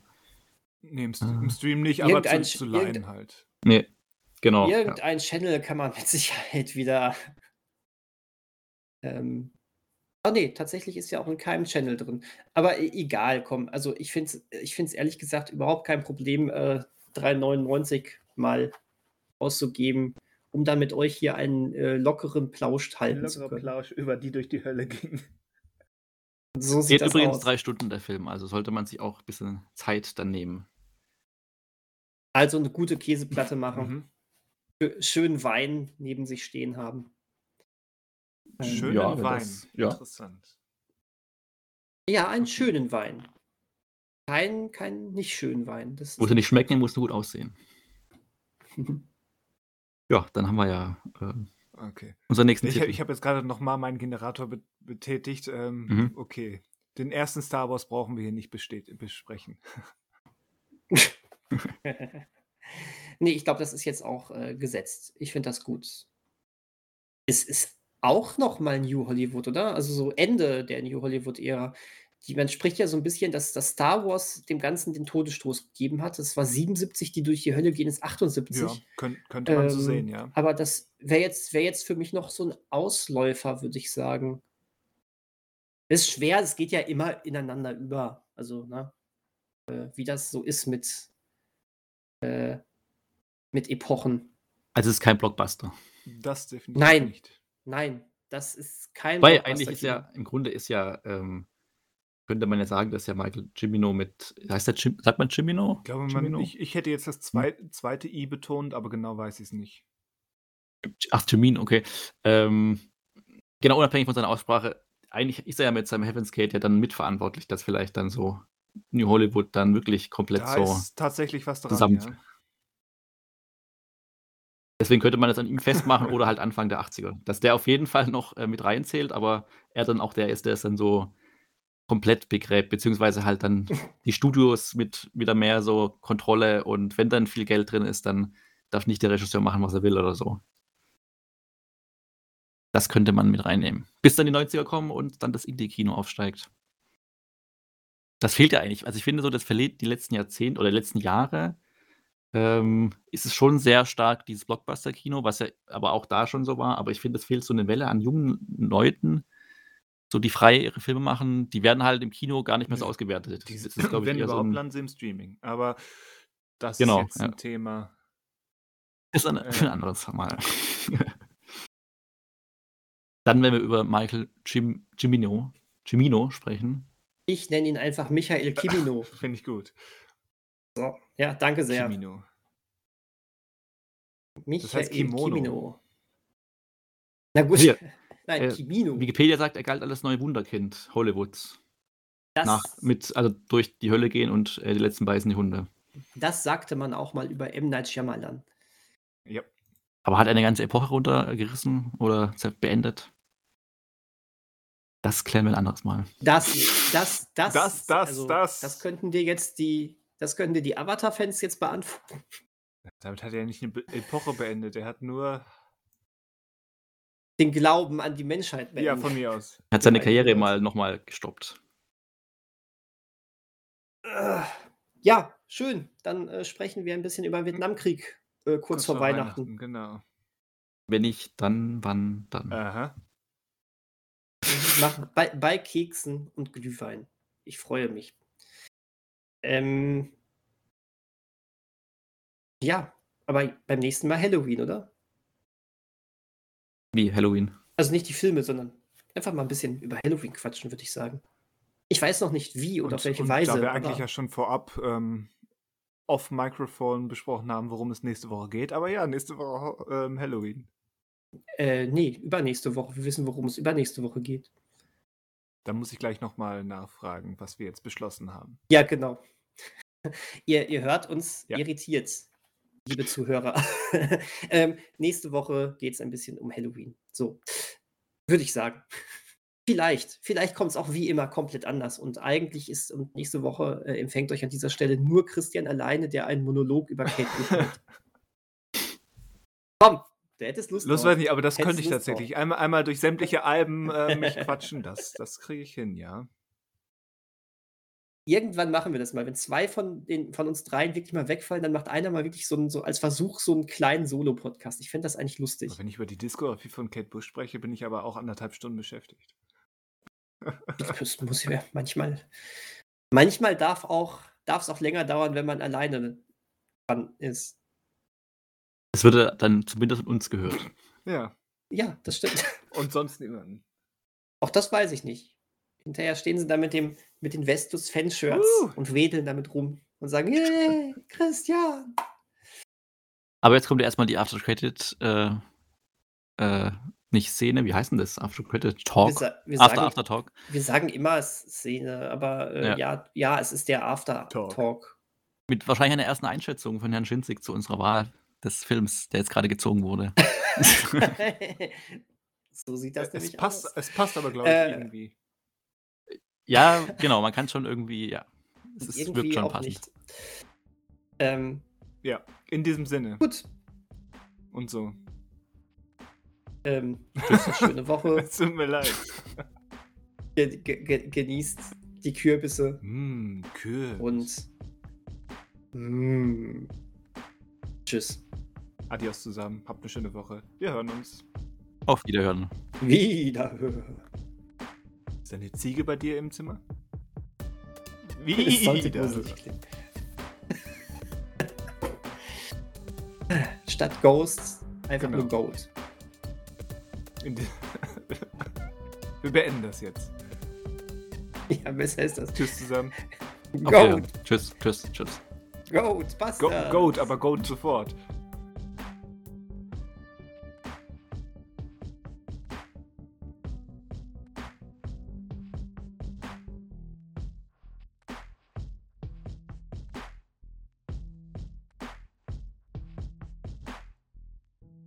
Licht der Welt erblicken. Moment, nochmal. Ich muss den Satz nochmal sagen. Bestimmte Sachen sind nicht, sind nicht für das Gehör der Öffentlichkeit bestimmt. genau wie das, was wir gerade besprochen haben. Du, du meinst den kompletten Podcast? Nein, das dazwischen. Dazwischen. Wie, Davor. funktio wie funktioniert das denn? Ähm, Realität funktioniert anders als Podcast-Realität. Interessant, dass du, dass du im Prinzip zweimal das gleiche Wort benutzt hast und nur was davor gehangen hast. Ja, ja, Realität und Podcast-Realität. Das, ich weiß, das ist theoretisch das gleiche Wort. Podcast macht aber alles anders. Ne? Mhm. Wenn du, ne, Das ich, ist, ich sag auch, Sailor-Nenner-Logik in der Grammatik. ja, absolut. Ähm, ich, äh, ich, ein Podcast-Frühstück ist auch was anderes als ein Frühstück. Ja, das. Ja. Das ist wie, das ist wie Geisterpiraten und Piratengeister. Ist auch nicht dasselbe. Nee, absolut. Dreiköpfige Affen auch nicht. Das macht ja jetzt gar keinen Sinn. Das, jetzt ziehst du das Ganze ins Lächerliche. Ähm, ach so, ich dachte, wir wären bereits in dem Bereich, wo wir schon lächerlich waren. Nein. So nach dem, was wir da gerade im Podcast besprochen haben, alles. Wir sind ja nur bereits gesehen und nicht bereits. Weiß nicht, so lächerlich fand ich das gar nicht. Na gut. Dafür bietet sich der, der, der Film und das drumherum auch gar nicht an. Ja. Ja, das stimmt, aber boah. Boah, Was, war, was, war das lächerlich. Nee, aber umso interessanter wird's, wird's beim nächsten Mal. Bei diesem Film, den wir da ausgewählt haben. Ich habe vor allen Dingen gerade entdeckt, dass dieser Generator man kann auch bei der Menge, die man haben möchte als Ergebnis, -1 einstellen, wo ich mich frage, was also Dann müssen wir einen der Filme, die wir gesehen haben, wieder vergessen. Okay, dann habe ich einen anderen Generator als du. -1. Das ist das ist eine super Mengenangabe. Wobei, das hatte ich letztens, Löscht ähm löscht man damit 'n 'n Film aus der Top 250? Ja, was 250 mal macht, gibt's die nicht mehr. Wir dürfen uns jetzt alle einen Film aussuchen, der da nicht reingehört und den löschen wir dann. Okay, äh, Green Book? Forrest Gump. Forrest Gump wird rausgelöscht. Du und dein Forrest Gump-Hass. Aber das Das sind ist viele, die das also, das wusste ich auch also, ich mittlerweile das hört höre ich öfters, dass Leute Forrest Gump nicht mögen. Und vor Also, also, ich aber verbunden auch mit Tom Hanks. Also, ich glaube, du hast Ne, jetzt ne, gegen ne, Tom Tom Hanks, Tom Hanks Tom ja. Hanks Innocent. Ja. Tom Hanks war da fantastisch drin. Tom Hanks ist eigentlich fast immer fantastisch. Pinocchio habe ich jetzt noch nicht gesehen. Das, Äh, ähm, niemand vielleicht hat niemand hat Pinocchio gesehen. Ich befürchte schon, aber die, die es gesehen haben, die woll wollen das wieder vergessen. Das ist so mein Stand, glaube ich. Ist das der schlecht bewerteste Film bisher dieses Jahr? Also, ich weiß nicht von welcher Plattform, aber habe ich irgendwie gehört, der Das glaube ich schlecht nicht. Aber er spielt jetzt schon nicht oben mit bei den Bewertungen. Nein, definitiv nicht, aber Also, die Einigkeit ist dann doch relativ groß. Ähm, ich ich mag es nicht, über Filme zu sprechen, die ich noch nicht gesehen habe, von denen ich mir da kein eigenes Bild gemacht habe, aber, äh, einfach nur das Kritiker-Echo, das ist sich ja wirklich sehr einig. Auch auch so die Zuschauersachen. Und ich glaube, für solche Sachen sind ist ist dann so was wie Rotten Tomato doch gar nicht ein so schlechter, ähm, Drahtmesser. Drahtmesser. Drahtmesser. Drahtme Drahtmesser. Drahtmesser ist auch gut. Mhm. Na ja, Ey, aber Sie, sowas ha immerhin wie Sie haben hier einen 3 Millimeter Edelstahldraht. Herzlichen Glückwunsch. Ey, immerhin merke ich selbst, wenn ich Quatsch rede. Das ist, ähm das ist schon mal gut. Aber Drahtmesser finde ich auch geil. Mal Ja, das sind schauen. auch so Sachen wie Green Book immer noch in den IMDb 52 Ja, und das hatte also ich ja auch schon Das genannt. sagt das sagt st okay, das dass ich das richtig gehört, okay. Aber ich finde auch sowas also, ich finde es okay wirklich okay mit ganz vielen Abstrichen, dass sowas wie End Avengers Endgame drin ist, aber das reicht ja auch ein Marvel-Film und deswegen wenn's No Way Home ist nämlich auch mit drin. Und das finde ich halt okay. Das ist halt ja, der muss jetzt nicht in den 250 Top 52 sein. Nein, muss er auch Ich glaube, bei so, äh, sehr erfolgreichen neueren Filmen, ähm Ja, genau, das ist halt natürlich die sind ne, äh, d da muss ich dann sowieso erst mal zeigen, ähm, wie lange sie da drin überleben. Ich glaube, so Filme aus den 90ern und frühen 2000ern, das ist dann schon aussagekräftiger, wenn so was noch in der IMDb steht. Wobei es auch viele 90er-Filme sind, weil das ist halt die Generation, die die IMDb mit Ja, bestimmt klar. einfach oder mit kre kreiert oder mit Ja. das Publikum, was da halt auch Ja, umgeht. klar. Also, das sind ja alles Sachen, die man so 'n bisschen beachten muss. Aber, Ja. äh, ga ganz objektiv geht so was auch einfach nicht. Und das Ne, ist auch vollkommen okay. Und bisher also, ich wir hatten jetzt mit Chinatown und Amores Perros ja eigentlich 'ne bunte Mischung.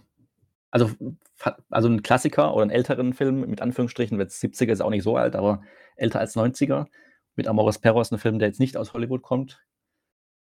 Können wir uns nicht beschweren bisher bei 'nem Generator. Ja, bis auf jetzt das, was beim nächsten Mal kommt, ne? Mann, Mann, Mann, dass ich mich darauf eingelassen habe. Tja, Gewagte These. gewagte These. Ja. Ja, aber darüber Gut. sprechen wir erst in ein paar Wochen. Ja, aber ich muss mich jetzt erst mal in die Badewanne legen, um das zu verdauen. Insofern auf auf Wiedersehen. Mhm. Auf Wiedersehen. Auf Wiedersehen. Hören. Aha. Tschüss. Deutscher Versprecher. Also, tschüss. Was war das denn? Ne, mir ist grad mir ist mir ist aufgefallen beim Tschüss, dass ich ja jetzt der Letzte bin und damit aber wahrscheinlich greift Daniel gleich noch mal ein. Oh Äh, je. ne, mit mit deinem dreckigen Lachen hast du das leider wieder ver vertan, die Chance, dass du der Letzte bist. Komm, du darfst jetzt noch mal, komm, hier. Tschüss.